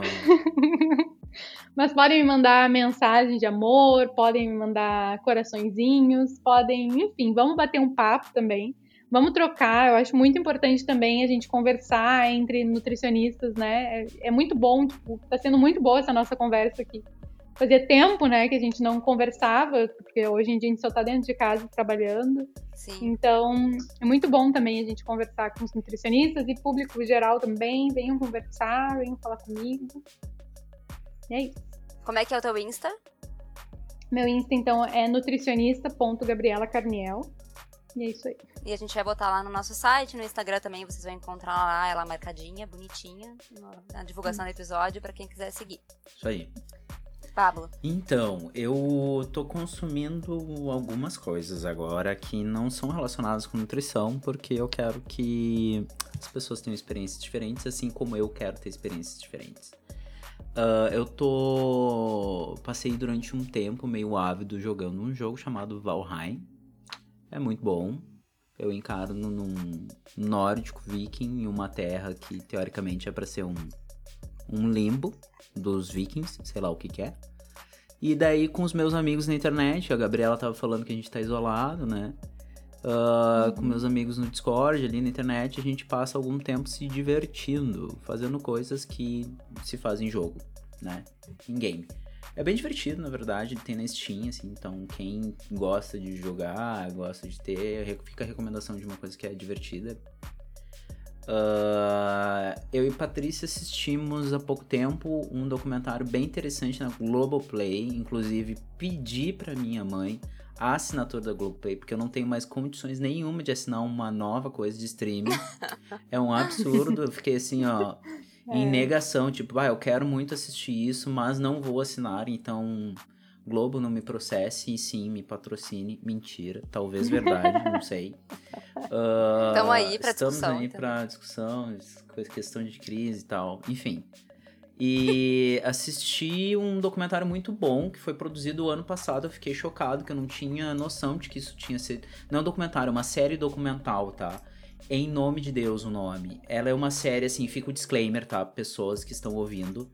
Uh, se vocês têm. Uh, se são sensíveis à questão relacionada a abuso sexual ou a golpe relacionado à fé, a qualquer coisa nesse nível, assim, não assistam, tá? Ele uhum. toca em vários assuntos sensíveis a. Principalmente é abuso sexual. Ponto, tá? uhum. tá? É uma série documental de uns seis episódios que conta a trajetória de João de Deus, desde quando ele surgiu, os crimes que ele cometeu, as testemunhas relatando os crimes e como era uh, a conduta dele para cometer os crimes, não apenas sexuais, as crimes também de saúde pública. E isso é muito interessante. E nessa perspectiva, é bem sensível assim a gente pensar tudo que a gente conversou hoje no episódio, como as pessoas, quando estão numa situação de vulnerabilidade, elas se abrem para as pessoas. E por isso que é importante ter os uhum. profissionais capacitados para receber essas pessoas. Porque uma pessoa, às vezes, ela vai, sei lá, se tem um, um, sei lá, um curandeiro, um charlatão, alguma coisa, ele vai mandar talvez a pessoa comer caco de vidro, sabe? Ele fazia umas, uhum. umas, umas coisas assim extremamente invasivas com as pessoas, dizendo que é curada. E tem relatos de uma pessoa que, que tinha HIV, ele mandou a pessoa parar de tomar a medicação, daí deu um tempo a pessoa faleceu, sabe? Nesse nível, assim. Então, esse é o tipo de coisa que tem que ser apontado e tem que ficar com o olho muito aberto. E é muito, e é muito sensível porque é fé ao mesmo tempo, né? E a fé ela é, mu é, um, é, uma, é, um, é um universo muito maior do que simplesmente um indivíduo que era um, um criminoso. Ela é uma coisa que permeia a sociedade há milênios. E sempre esteve aí, sempre estará aí, enfim. Então é, é uma coisa bem complicada. Então eu assisti esse seriado, é muito bom. Uh, e gostei assim porque a, a, produção ela foi muito bem feita, eles tiveram vários cuidados e colocaram assim de uma maneira que em nenhum ponto da nossa história enquanto uh, século 21 aí vai ser reescrito de uma maneira que ele não era o criminoso, sabe? E ficou uhum, evidente que ele cometeu sim. aqueles crimes, que ele é o criminoso, ponto e tal. Então ele só virou uma pessoa com muito poder aquisitivo, tipo um criminoso assim, Al Capone, sabe? Pablo Escobar, assim. É notório, notório. Então é isso que eu quero Triste, indicar para vocês. Né? Se vocês conseguirem assistir, fiquem à vontade. Ou se quiserem jogar uma coisa mais de boa, tá aí duas indicações bem atuais. Então eu vou, vou aproveitar e vou indicar também uma série que eu tava vendo que eu achei muito legal porque ela trata tanto racismo quanto gordofobia e outras questões muito interessantes, e até de uma forma leve, sabe? Porque tem alguns filmes bem pesados, né?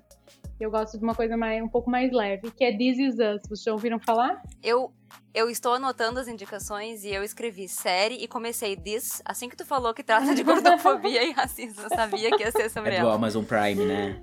É. Sim, Isso. Uhum. É bem legal, né? É, e Pablo, eu concordo contigo. Eu fico com uma raiva quando não tem ou no Amazon Prime ou no Netflix. Eu fico, é. ai, que saco, mais um. É, não vou conseguir ver. Não, é, é, é, complicado, né, Gabi? Porque assim, a gente. Complicado. Enfim. Enfim, a gente dá os nossos pulos, assim, a gente pede pro amigo, a gente pede pro fulano, Isso. pede pro ciclano, etc. E assim vai se virando é. para poder consumir algumas coisas que às vezes fazem a gente refletir ou simplesmente fugir da realidade que uhum. atualmente nos perturba que de uma também é maneira. É necessário. Exatamente, nos perturba bastante, assim, sabe? Uhum. Tá, e por favor, faça suas indicações. Tá, tá, as minhas indicações são duas e são bem de boinhas.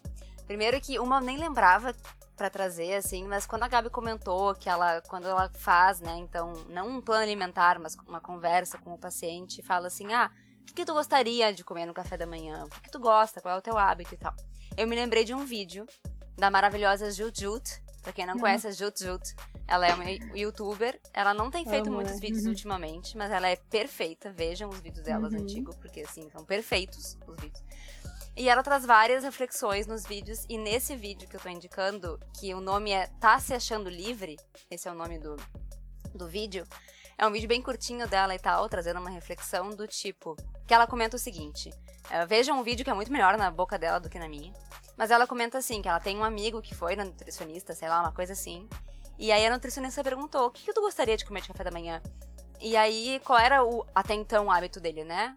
Brasileiro ah, café com leite, um pãozinho, com aqui no em Porto Alegre, né? Um cacetinho, Um com uma manteiga, cacetinho, com presunto, um presunto queijo. e queijo e é nóis. Acabou É. o café da manhã brasileiro típico do Rio Grande E do em Sul. muitos lugares, talvez as pessoas se identifiquem, isso é chamado de farroupilha.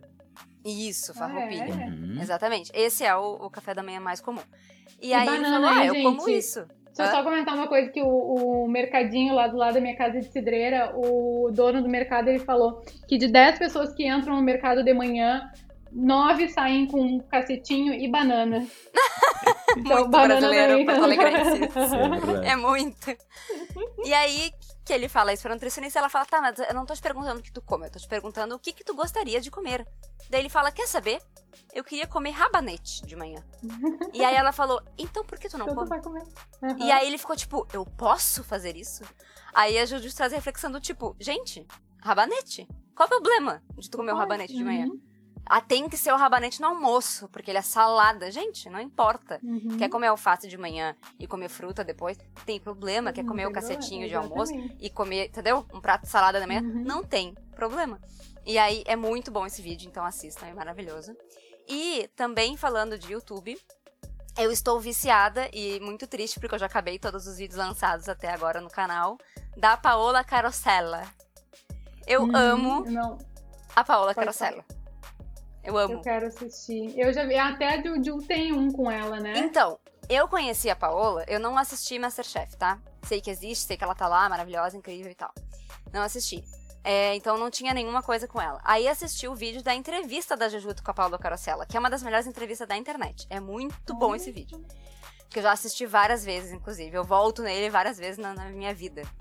É, tá ele aparece muito pra mim, eu nunca assisto, vou assistir agora. Ai, é muito bom. É, é, é assim, é a entrevista mais louca possível. É, é a Jujuto edita de uma forma não cronológica. É muito engraçado.